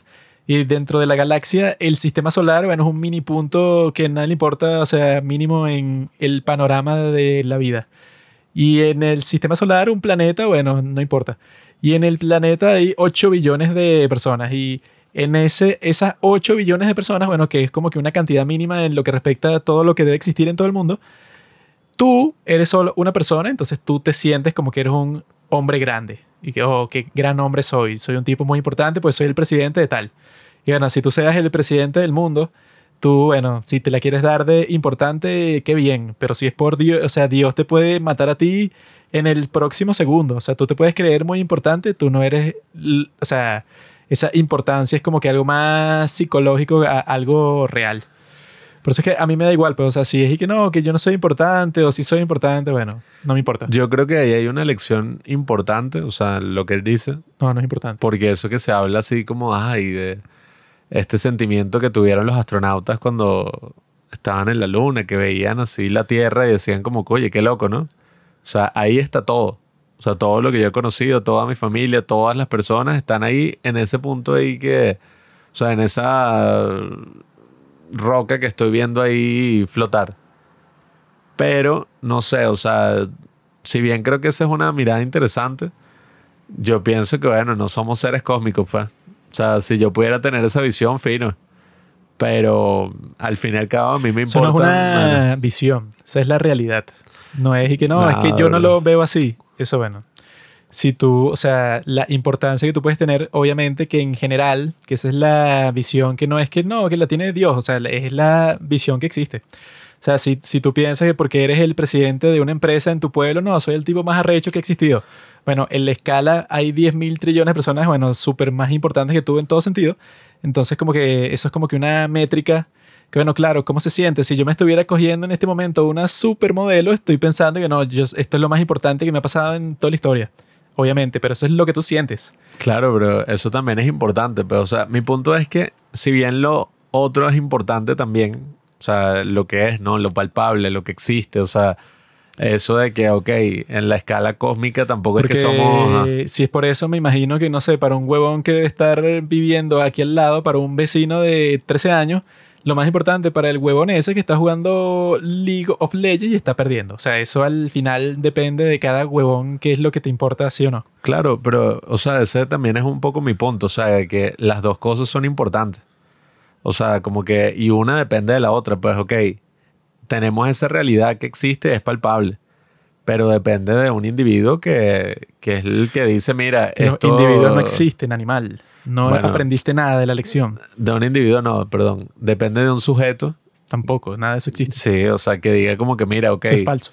esto es esto y esto significa esto para mí, porque al fin y al cabo somos seres humanos, pues. Ni los seres humanos Si importan. fuéramos, no, yo digo, si fuéramos Dios, Eso o sea, es como dice Sadhguru también. Y bueno, si todos los seres humanos desaparecen en este instante así, ¿qué le pasa a la Tierra? Nada. O sea, incluso es mejor. O sea, como que todo el ambiente, todas las cosas se regeneran. O sea, para la naturaleza sería que, ah, no, mira, fin. O sea, como que la, la contaminación bajó a cero. Ahora, si el día de hoy desaparecen todos los gusanos del mundo, o sea, en el suelo ya no hay gusanos, ya no existen toda la biodiversidad, o sea, toda la biología, todos los ecosistemas del mundo mueren para mañana, porque todo depende de eso, pues, o sea, del suelo es donde sale todo, pues, o sea, la comida, o sea, como que todo depende de esa biología básica. Entonces, eso, pues, en cuanto a importancia, bueno, es que ese es el punto, ¿no? o sea, es, pues lo más relativo del mundo, pero en realidad todo el punto es que, bueno, que tú te puedes dar la, la importancia tanto máxima como mínima, pues, o sea, que no tiene nada eh, que tú puedas palpar así, que no, bueno, mi importancia real es esta, o sea, no existe. Tú, tú, tú, tú puedes ser una persona, no sé, que está loca en un psiquiátrico y que piensen que es la persona más importante del mundo. O puede ser, un, no sé, que si el presidente de los Estados Unidos, pero al mismo tiempo él tiene un complejo de que, no sé, que se, que se siente como un tonto. Que se siente que sus ac- acciones en realidad no cambian nada porque el mundo es muy complejo. O sea, eso es, al final es un sentimiento que tú te lo puedes dar si quieres o si no quieres. Sí, es que, bueno, yo entiendo que, o sea, obviamente tampoco hay que creerse que nuestros problemas son lo más importante o que nosotros somos, no sé, la raza superior y qué sé yo. O sea, como que todas estas cosas de grandeza. Pero yo sí soy más partidario de pensar de que, bueno, el mismo, o sea, la misma palabra, o sea, importancia. O sea, todas estas cosas son conceptos humanos, al fin y al cabo y es nuestra forma de entender el mundo y no nos podemos separar de eso. Entonces, incluso si nosotros decimos, no, que nosotros, o sea, en una escala cósmica Bueno. tal, Y usando ese concepto, llegas a la conclusión de que eso tú lo puedes, eso, hoy, por razones de la vida, te puedes sentir como la persona más, más importante del mundo y mañana como el menos importante. ¿Qué quiere decir eso? Que eso lo controlas tú, o sea, tú puedes decidir qué tan importante te sientes y ya. Sí, pero... y o si sea, eso es así, es un sentimiento cualquiera que tú puedes tener y listo, entonces no es muy importante. Sí, pero yo sí, o sea, no sé, yo también quizá, pero no estoy tan metido en esa onda, pero yo sí pienso que, coño, o sea, los sentimientos, todas estas cosas así, no son tan, ajá, o sea, irrelevantes, pues, o sea, o no sé, bueno, tampoco me quiero meter que con no lo es que, sean irrelevantes o no, es que eso es- depende de ti. Si tú Sí, quieres pero- concentrarte en que eso, que es lo que te pasa cuando tienes depresión, si tú te quieres concentrar en que estás triste y tu vida es una mierda, lo puedes hacer. O al mismo tiempo, quizás prefieres ignorar eso y como que lo ocultas y se te convierte como que en un complejo que tú tienes y tú no tienes depresión, pero al mismo tiempo como que te desquitas con las personas que te rodean. O sea, como que todo eso, cómo manejar todo eso, lo puedes hacer tú como te dé la gana. O sea, está bajo tu control 100%. Sí, pero igual como tú dices, pues, o sea, eso es una cosa que, que va de, de ambos lados, o sea, eso está bajo tu control, es verdad, pero también ocurren muchas cosas que, bueno, no están bajo tu control y, y todo es una rela- interrelación, está- pues, de esas dos cosas. Nada está bajo tu control. Lo único que está bajo de tu control son tus sentimientos y ya. Todo, Sí. Todas las otras cosas del mundo, tú no controlas nada. Tú particularmente nada. Tú controlas nada más y bueno, yo me siento ahorita eso. Ponte que tú, no sé, rompió tu novia contigo. Entonces, obviamente, cuando eso pase, tú vas a estar como que no, este es el peor día de toda mi vida, ¿no? Y hay personas que dicen, no, ¿qué decidió él? Bueno, el tipo se obsesionó y empezó que sí a, acosar a su, ex, a su exnovia y la seguía para todas partes y le mandaba mensajes y ¿por qué lo hiciste? Otra persona puede ser y que no, bueno, el tipo, ah, bueno, pasó triste como una semana Y ya el tipo, bueno, se reunió con sus amigos y lo comenzó a superar. O sea, eso está todo 100% bajo tu control. Lo que no está bajo tu control es que tu novia rompió contigo. O sea, la tipa lo decidió un día y listo, pues, o sea, ni siquiera te dijo por qué. O sea, te cortó a secas y ya. Eso no está bajo tu control, pero esos sentimientos, que es lo que se está diciendo, bueno, está 100% bajo tu control. Sí, no, bueno, esa es una idea filosófica que, que ya he visto, pues, o sea, que, bueno, se rompe un jarrón, tú lo que puedes es controlar cómo tú te sientes respecto a eso, o sea, no puedes controlar lo mismo que si muere alguien. O sea, tú lo que puedes controlar es cómo te sientes respecto a la muerte de esa persona, pero no, Por eso. no la muerte, no la vida o la muerte de esa otra persona. Ya eso sale de tu control. De resto yo no controlo nada. Pero yo sí considero una, bueno, una frase de Epícteto que él dice de que, bueno, o sea, hay cosas que, que están bajo nuestro control y otras que no. Y la sabiduría o, o la filosofía se trata de distinguir entre cada una de ellas, pues. Bueno, eso creo que ni siquiera es de Epícteto, eso creo que está en la Biblia. No, pues, Pero todo eso tiene, no, todo eso tiene como su, o sea, todo eso lo comenta el Nambos, pues. Pero es eso, pues, o sea, como que mm, hay cosas que están bajo nuestro control, otras que no están bajo nuestro control y todo se trata de, le pedimos a Dios, como dice la oración esa, que nos dé la sabiduría de distinguir entre una y la otra. Pero no sé, o sea, no, no es que me quiera meter con esas ideas de Sadhguru, porque no sé, o sea, no les he dado tanto la oportunidad así como tú que, o sea, estás en el programa ese de meditación y haces todas esas cosas, Eso no es una idea, Pablo, es la realidad. pero no, o sea, Por ejemplo, una, yo sí tengo otra perspectiva. una pues. realidad que no es una idea es que ajá, tú estás respirando y tú no hiciste nada para respirar. O sea, no es que tú hiciste un curso para respirar. Tú naciste y de repente estabas respirando. ¿Por qué estabas respirando? ¿Porque eres un ser humano? No, porque existe el aire. ¿Qué hiciste tú para que existiera el aire? Nada. O sea, como que todo eso te precedió a ti por literalmente millones de años. Entonces tú simplemente estás percibiendo eso como va pasando por el mundo. Eso no es una idea, eso es literalmente lo que estás haciendo tú en este momento. Que tú si dejas, o sea, si por alguna razón del mundo se te tapa la nariz a ti, pero totalmente, o sea, todo ese canal se, se te tapa por 45 segundos y estás muerto. O sea, eso es tan simple como eso. Y si eso es verdad, eso quiere decir, y no es una idea loca que tú tuviste, sino eso, eh, o sea, la implicación que tiene es que tú no eres independiente de nada. Y tú al no ser independiente de nada, quiere decir que tú no controlas más nada, sino tu propia conciencia, pues, o sea, la percepción que tú tienes de las cosas. Eso no es ninguna idea, eso es simplemente cómo funciona tu pensamiento. Claro, pero esas son las condiciones mediante las cuales existes, pues. Las condiciones dadas. Bueno, Pero el ser humano no, o sea, yo considero que lo que nos distingue de los otros animales o, o lo que nos hace como tan únicos en, en este sentido es nuestra capacidad de, de hacer cosas Bueno, eso o es sea, que- que, exactamente allá de lo esa... que estoy diciendo, bro. Tú, la capacidad que tienes, que no tiene ningún otro animal que existe, es que cualquier animal, las circunstancias que lo rodeen o las cosas que le están pasando, bueno, no tiene ningún control de que, ah, no, él se va a sentir así. El animal cuando se asusta o cuando lo atacan o cuando tiene un problema o lo que sea, reacciona automático sin pensar un más mínimo segundo y sus sentimientos son estos. Y los animales también tienen una gran variedad de, de Los perros sentimientos. se piensan, sí, los gatos. Ahora, tú como persona, lo genial que tú tienes es que, bueno, es que te- a ti te pueden pasar todas esas cosas y tú puedes como que reflexionar y que, bueno, no sé, yo no me voy a deprimir porque se murió tal persona. Eso solo lo, lo puede hacer un ser humano. Y por eso es que lo único que está bajo, tu control es exactamente eso, los sentimientos que tú tienes, pero nada más.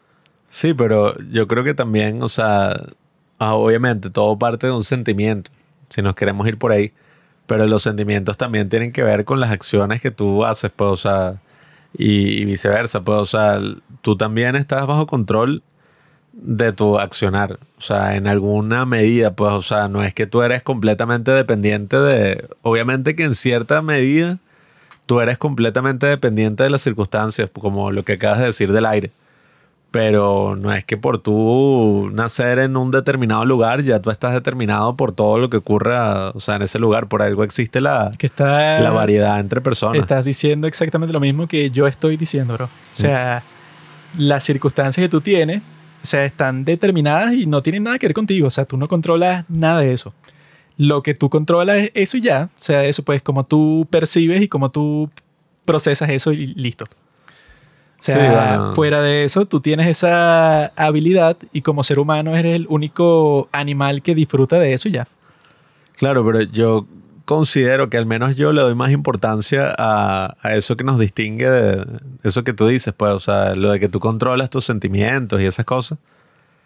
Yo le doy más importancia a ese aspecto porque yo considero que, bueno, o sea, dentro de todo, o sea, nosotros fuimos los que creamos, o sea, básicamente las mismas palabras, pues, o sea, nosotros creamos un lenguaje, nosotros creamos una perspectiva también. Eh, y esa perspectiva, de cierta manera, también moldea el mundo. O sea, no es que el mundo existe y nosotros estamos ahí percibiendo y ya, sino que eh, hay una interrelación. O sea, por eso es que yo digo que, bueno, hoy decimos eso del universo, pero es porque tampoco sabemos, o sea, qué tan únicos somos, no sabemos mucho en verdad de- del universo y ahorita, o sea, en la actualidad, bueno, lo que sabemos de la historia, ¿no? Porque uno no sabe si, si hubo un cataclismo, ¿no? no sé. Eh, pero ahorita es que nosotros estamos hablando de esa mirada cósmica. O sea, al menos así de ese sentido, pues sin tener en cuenta a Dios y, y todo este significado mayor. Entonces yo lo que sí pienso es que, bueno, o sea, si bien hay cierto, o sea, nivel de verdad en eso que dice Sadhguru, o sea, eso de que, bueno, ajá, o sea, tú no eres tan importante en, el, en una escala cósmica o incluso en una escala no normal, pues, tiene o sea, que ver con la escala cósmica. Eso es simplemente cómo funcionan las cosas. Eso no es una cosa nueva que se inventó. Nah. Eso, eso quiere decir simplemente que la forma en que tú te percibes a ti, bueno, es dependiente de estos factores, pero eso ha existido antes de que tú pensaras en galaxia, universo, lo que sea. Tú puedes prescindir totalmente de ninguna perspectiva cósmica y simplemente dices, tú no puedes ser tan importante porque, bueno, ajá, hay, no sé, millones de millones de seres humanos, hay criaturas por doquier, las cosas que tú haces quizás las pueden hacer mejor, no sé, 10 mil millones de personas, o sea, te puedo dar 100 mil razones por las cuales tú puedes llegar a la misma conclusión, no necesitas estar pensando en las galaxias y el mundo y etcétera. Sí, pero yo Eso es solo considero, una, una forma de comunicar eso ya. yo considero que los significados que nosotros creamos, así, pues, o sea, los significados que le asignamos a las cosas, al menos para mí es más importante que, no sé, o sea, a nivel personal, que cualquier galaxia, que cualquier cosmos, que cualquier cosa, para mí es más importante, no sé, o sea, tengo que entregar una, una tarea para graduarme de la universidad, eso es más importante para mí. O sea, que no, que Por la eso, galaxia tal, eso que lo decides tú, ¿no? Sí, pero, o sea, yo considero que eso, o sea, al fin y al cabo, nosotros estamos limitados por esa perspectiva, pues, porque, o sea, somos seres humanos. Si uno tuviera acceso como a esa otra perspectiva general, uno podría hablar, no, es que las cosas Es existen que esa más allá de perspectiva no nosotros, importa. ¿sabes? Esto es un tema de, sobre todo de eso, o sea, de Dios particu- particularmente, no de las galaxias del mundo, o sea, porque yo no soy un científico así que no, que tú sabías que el cosmos es infinito por tal y tal y tal. El punto no es ese, el punto es que, bueno, de las historias de la Biblia y todas estas cosas son exactamente de eso, que obviamente que toda esta creación no fue hecha para ti. No es que no, claro, es que todo es para que tú lo percibas y los seres humanos crean el mundo con sus palabras y tal y tal y tal. Bueno, eso en realidad no es así porque tú eres una criatura más que existe. O sea, eres, eh, tienes unas habilidades que no tienen ninguna otra, pero el mundo y todo lo que existe existió por billones de años antes de que tú existieras. O sea, Pero esa es la perspectiva de la Biblia. O sea, porque, la perspectiva de la... no, o sea, lo que dijiste de las historias de la Biblia. bueno, O sea, exacto. porque esa es la historia, de- bueno, en la de Job sí entiendo que es como que, ah, bueno, claro, el cosmos y, o sea, bueno, la- no el cosmos, las cosas que, que Dios hace, o sea, la- las acciones que Dios hace son tan grandes que, o sea, tú no las puedes comprender. O sea, Es que, porque bueno, Dios creó todo, pues creó el cielo, creó la tierra, o sea, Es- la luz, la Ese es oscuridad. el punto que tú no necesitas, no, la perspectiva cósmica, eso, la perspectiva de que simplemente Dios trabaja en formas que tú ni idea, Ajá, es todo eh, lo que necesitas para saber que no eres tan importante porque qué sabes tú, el propósito que tú tienes, no tienes idea. Exacto, o sea, esa es lo de la historia de Job y todo esto, pero bueno, no sé, y quizá otras historias. Pero yo considero que también, o sea, todo ese énfasis, ¿no? Que se hace del principio como que, bueno, nosotros fuimos creados a imagen y semejanza de Dios y nosotros, o sea, tenemos el verbo, pues, o sea, tenemos la palabra que para nombrar todas las otras creaciones y, como que todo este discurso de que, bueno, la dignidad de los seres humanos proviene de que somos la especie que tiene, bueno, la, la capacidad de nombrar las cosas, Claro, pues de raciocinio. Pero yo no soy cristiano, amigo. Si tú quieres ser cristiano y quieres creer eso, bueno, bien. Pero la perspectiva de Dios incluso precede el cristianismo. Eso precede de todo. Sí, bueno, pero... Eso no es que el cristianismo fue ni la primera ni la última religión. Eso de que no, que los seres humanos son los más importantes del mundo es, bueno, es la exageración más grande de la historia. Bueno. Yo me voy un poco por ahí. Es una tremenda criatura, pero no hay nada que te llegue- lleve a concluir a ti que, no, en realidad toda la creación fue hecha para mí. O sea, eso como dice así al principio de la Biblia. Y que no, los pájaros, los animales que tú veas, todo eso fue hecho para que tú, bueno, para que te alimentes y pero bueno. Es como que una explicación que yo puedo dar, pues yo como carne y entonces yo digo, ah, claro, tiene sentido que esto fue hecho para que yo viva. Pero es que sí, to- totalmente egocéntrica. Y que no, es que esos animales fueron inventados para que yo me los comiera. No tiene sentido. Sí, bueno, sí, yo comprendo esa, esa postura que dices. Pero bueno, por los momentos sí me inclino un poco más hacia la perspectiva más cristiana, pero no tanto por decir como que sí, o sea, yo no soy otro animal. Yo soy una vaina así porque, ajá, o sea, no sé, eso también es como muy egocéntrico, pero sí considero que, coño, o sea, al final estamos limitados por nuestra perspectiva humana y esa perspectiva, o sea, para mí es que eso, pues, o sea, todo existe en función del- de la humanidad, pues. O sea, de lo que yo percibo. Quizá eso es arrogancia, o sea, quizá, bueno, llega un, llega un asteroide y ya todo esto de la humanidad y todas estas cosas que hablamos ya no existen. Es que lo, Pero por los momentos, lo bueno. chévere que tú puedes hacer es que tú puedes decidir eso si tú quieres. Esa es la gran capacidad que tú tienes.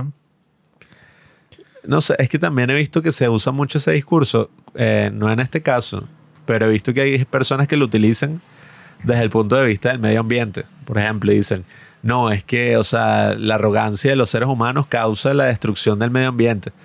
Y mira, o sea, todo esto debería, todo esto tiene un valor es eh, lo intrínseco. que dicen los hippies, pero en realidad, bueno, o sea, el medio ambiente es importante, pero tú lo percibes en función de que tú lo usas. Sí, por eso. Si, o sea, eh, si existiera un recurso y que no, este es el más importante del mundo, y bueno, ¿para qué sirve? No, para nada. Es como que otro elemento químico y hay, no sé, como 10.000 toneladas que están enterradas en un país, pero literalmente no sirve para, para nada, pues es un material que es completamente inútil. Yo en ese caso estaría, bueno, no me importa, o sea, pero lo fino es eso, pues, o sea, si tú ponte que incluso, ajá, no sé, el calentamiento global sí es real, que no sé si es real, y alguien te dice que no, esto es lo más importante del mundo, entonces tú tienes que dejar de comer carne para siempre. Entonces, bueno, eso al final se va a basar y que, bueno, hay un huevón que eso es lo más importante del mundo para él, pero porque lo decidió. Eso en realidad no sabemos si eso es tan así. Sobre todo, pues, bueno, que cuando es gracioso cuando te sacan esos gráficos así, que es y que, no, y que resulta que las temperaturas del día de hoy son las más extremas de toda la historia. Y es que, ¿cuánto tiempo llevas midiendo tú la temperatura del planeta? Mentiroso. Máximo, no sé cuándo será, pero máximo me imagino que será como 100 años que tú puedes tener el gráfico de la temperatura del planeta. Entonces, en realidad lo que tú estás diciendo es que no, bueno, la temperatura del 2023 ha sido la más alta de la historia desde el 1923.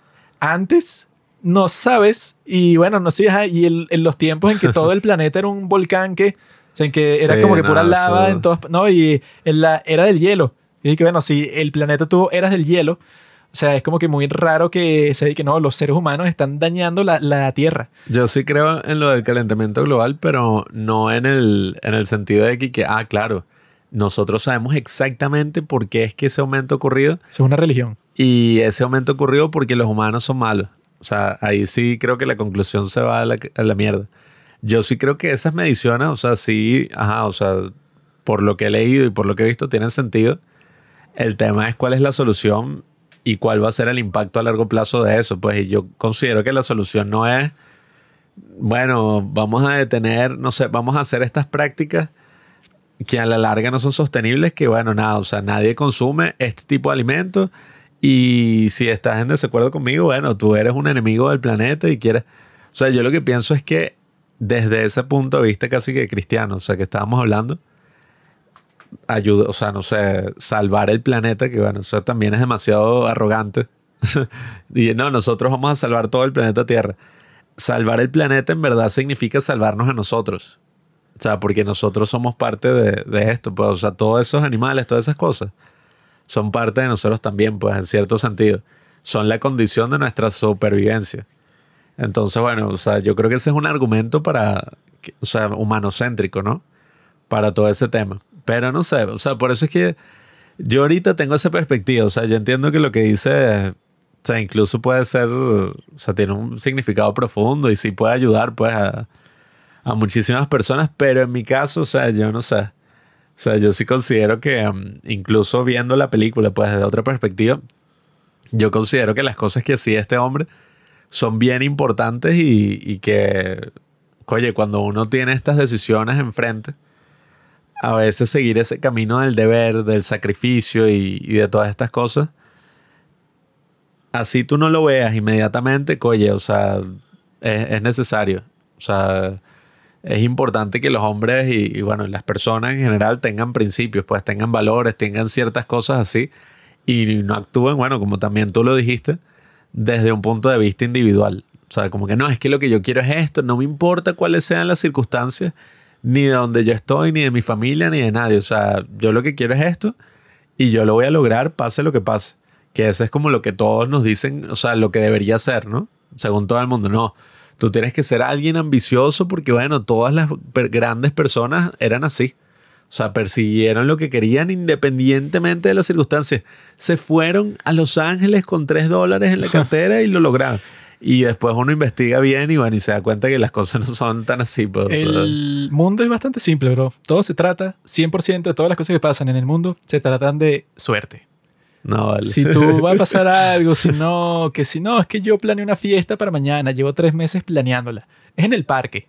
Y mañana, no sé, hay un tornado, hay la tormenta más grande del mundo. Bueno, te jodiste. O sea, todas las cosas del mundo funcionan exactamente así.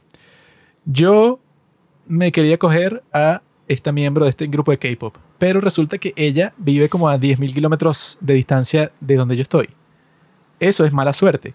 Si yo tuviera buena suerte, yo hubiera sido el vecino de la que me quiero coger y me la encuentro cuando estoy saliendo en la mañana para el colegio y tenemos sexo ahí en el autobús de camino para el colegio. Así es como funcionarían las cosas si el mundo no estuviera determinado totalmente por la suerte. No es la distancia, Juanqui. ¿Quieres que te rechacen en el ascensor, la vecina?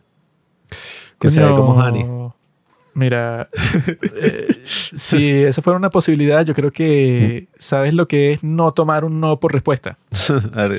Esto es como dicen la canción de Twice, sí o sí, yes or yes. O sea, yo te doy una opción. Si tú dices que no, bueno, tú misma te estás condenando a un destino de mucho sufrimiento, terror. Todas las opciones están sobre la mesa. Tú, tú me rechazaste, ¿no? Y yo lo que hice, ah, ok, me, me di, me- me di la vuelta, lo tomé bien, lo tomé como un hombre y me metí en mi casa. Pasan como tres meses por ahí y en el vecindario de repente explota una casa, pues, o sea, listo, o sea, una explosión total. Todas las personas están ahí, bueno, se convirtieron en pedacitos. Ahí lo voy a dejar. Eso es lo que va a pasar. Y eso, al final, bueno, digamos, ¿por qué te rechazó? ¿Por qué te aceptó? No, no tiene nada que ver, eso es suerte. Ponte que ella está de buen humor ese día y se le acerca un animal como tú eh, y entonces dice, ah, ok, si quiero salir contigo. Ponte que está de mal humor un día y me le acerco yo, coño, que soy un tipo increíble y la tipa dice, no, vete a la mierda. ¿Por qué? ¿Tiene algo que ver con el gurú? No, eso es suerte y ya. Entonces, por eso es que si tú tienes esa perspectiva, bueno, que eso no es ninguna perspectiva, esa es la realidad. No, Si tú tienes esa, si tú percibes la verdad simplemente tal y como es, como lo hice yo, eh, eres mucho más feliz, eh, comprendes el significado de las películas, no como el idiota este. Mm. Y bueno, por eso es que yo les digo a todos ustedes que, bueno, pasen una gran feliz Navidad, que ya pasó, pero pueden pasar un gran feliz año nuevo. Y nos vemos en el próximo episodio, en donde vamos a estar haciendo una reseña de todo el año. Imagínate, del año Mm. entero, o sea, no de, un- de una película, de todo el año, pero cuando digo todo, eso, todas las películas, discos de música, cuadros, obras de arte, o sea, todo. en 15, 2024. Todo lo que pasó, pero no lo que pasó en las noticias o en la historia universal. No, no, no. Todo lo que pasó en general. O sea, a ti se te cayó un florero en tu casa. Eso lo vamos a comentar. O sea, todo, todo, todo lo que pasó. O sea, en verdad, todo, o sea, eh, todo lo que está pasando, pero todavía no se ha acabado el. Bueno, es el 2023. Estoy perdido. Todo lo que pasó, pero a las personas que escuchan el podcast, pues. Exacto, pues o Porque sea, yo si los tú tengo todos yo lo ubicados. Yo los tengo todos así. Bueno, este vive aquí. Le gusta. Esta es su comida preferida, todo eso. Queridos amigos, yo lo que les recomiendo es que vean esta película con sus seres queridos. La próxima Navidad, o si no la vieron este año, aprovechen estas fechas para verlo. Porque bueno, es una oportunidad de ver una gran película que los va a hacer reflexionar sobre la naturaleza del mundo, sobre el cosmos, sobre, no sé, sus propias vidas. Ya la vieron. ¿Para que van a ver una película repetida, bro? Bueno, yo la vi dos veces porque se la puse a alguien y que, ah, mire, quiero que la veas. Y bueno, a ver, yo creo que es una tradición interesante eso de, al menos, o sea, esta es una buena película para ver cada año porque, ajá, o sea, hay otras películas que, ajá, ok, o sea, la puedes ver, pero no, no sé, más allá del entretenimiento, no sé qué coño vas a aprender cada año nuevo. no Sí, sé. sí, bro. Vean simplemente el Grinch, que nosotros también la volvimos a ver. Es mejor que esta película. No tiene tanto show así. Y bueno, ya saben, amigos. Me da La, chimba la lección. la próxima Navidad va a ser incluso más roja y más verde que esta misma.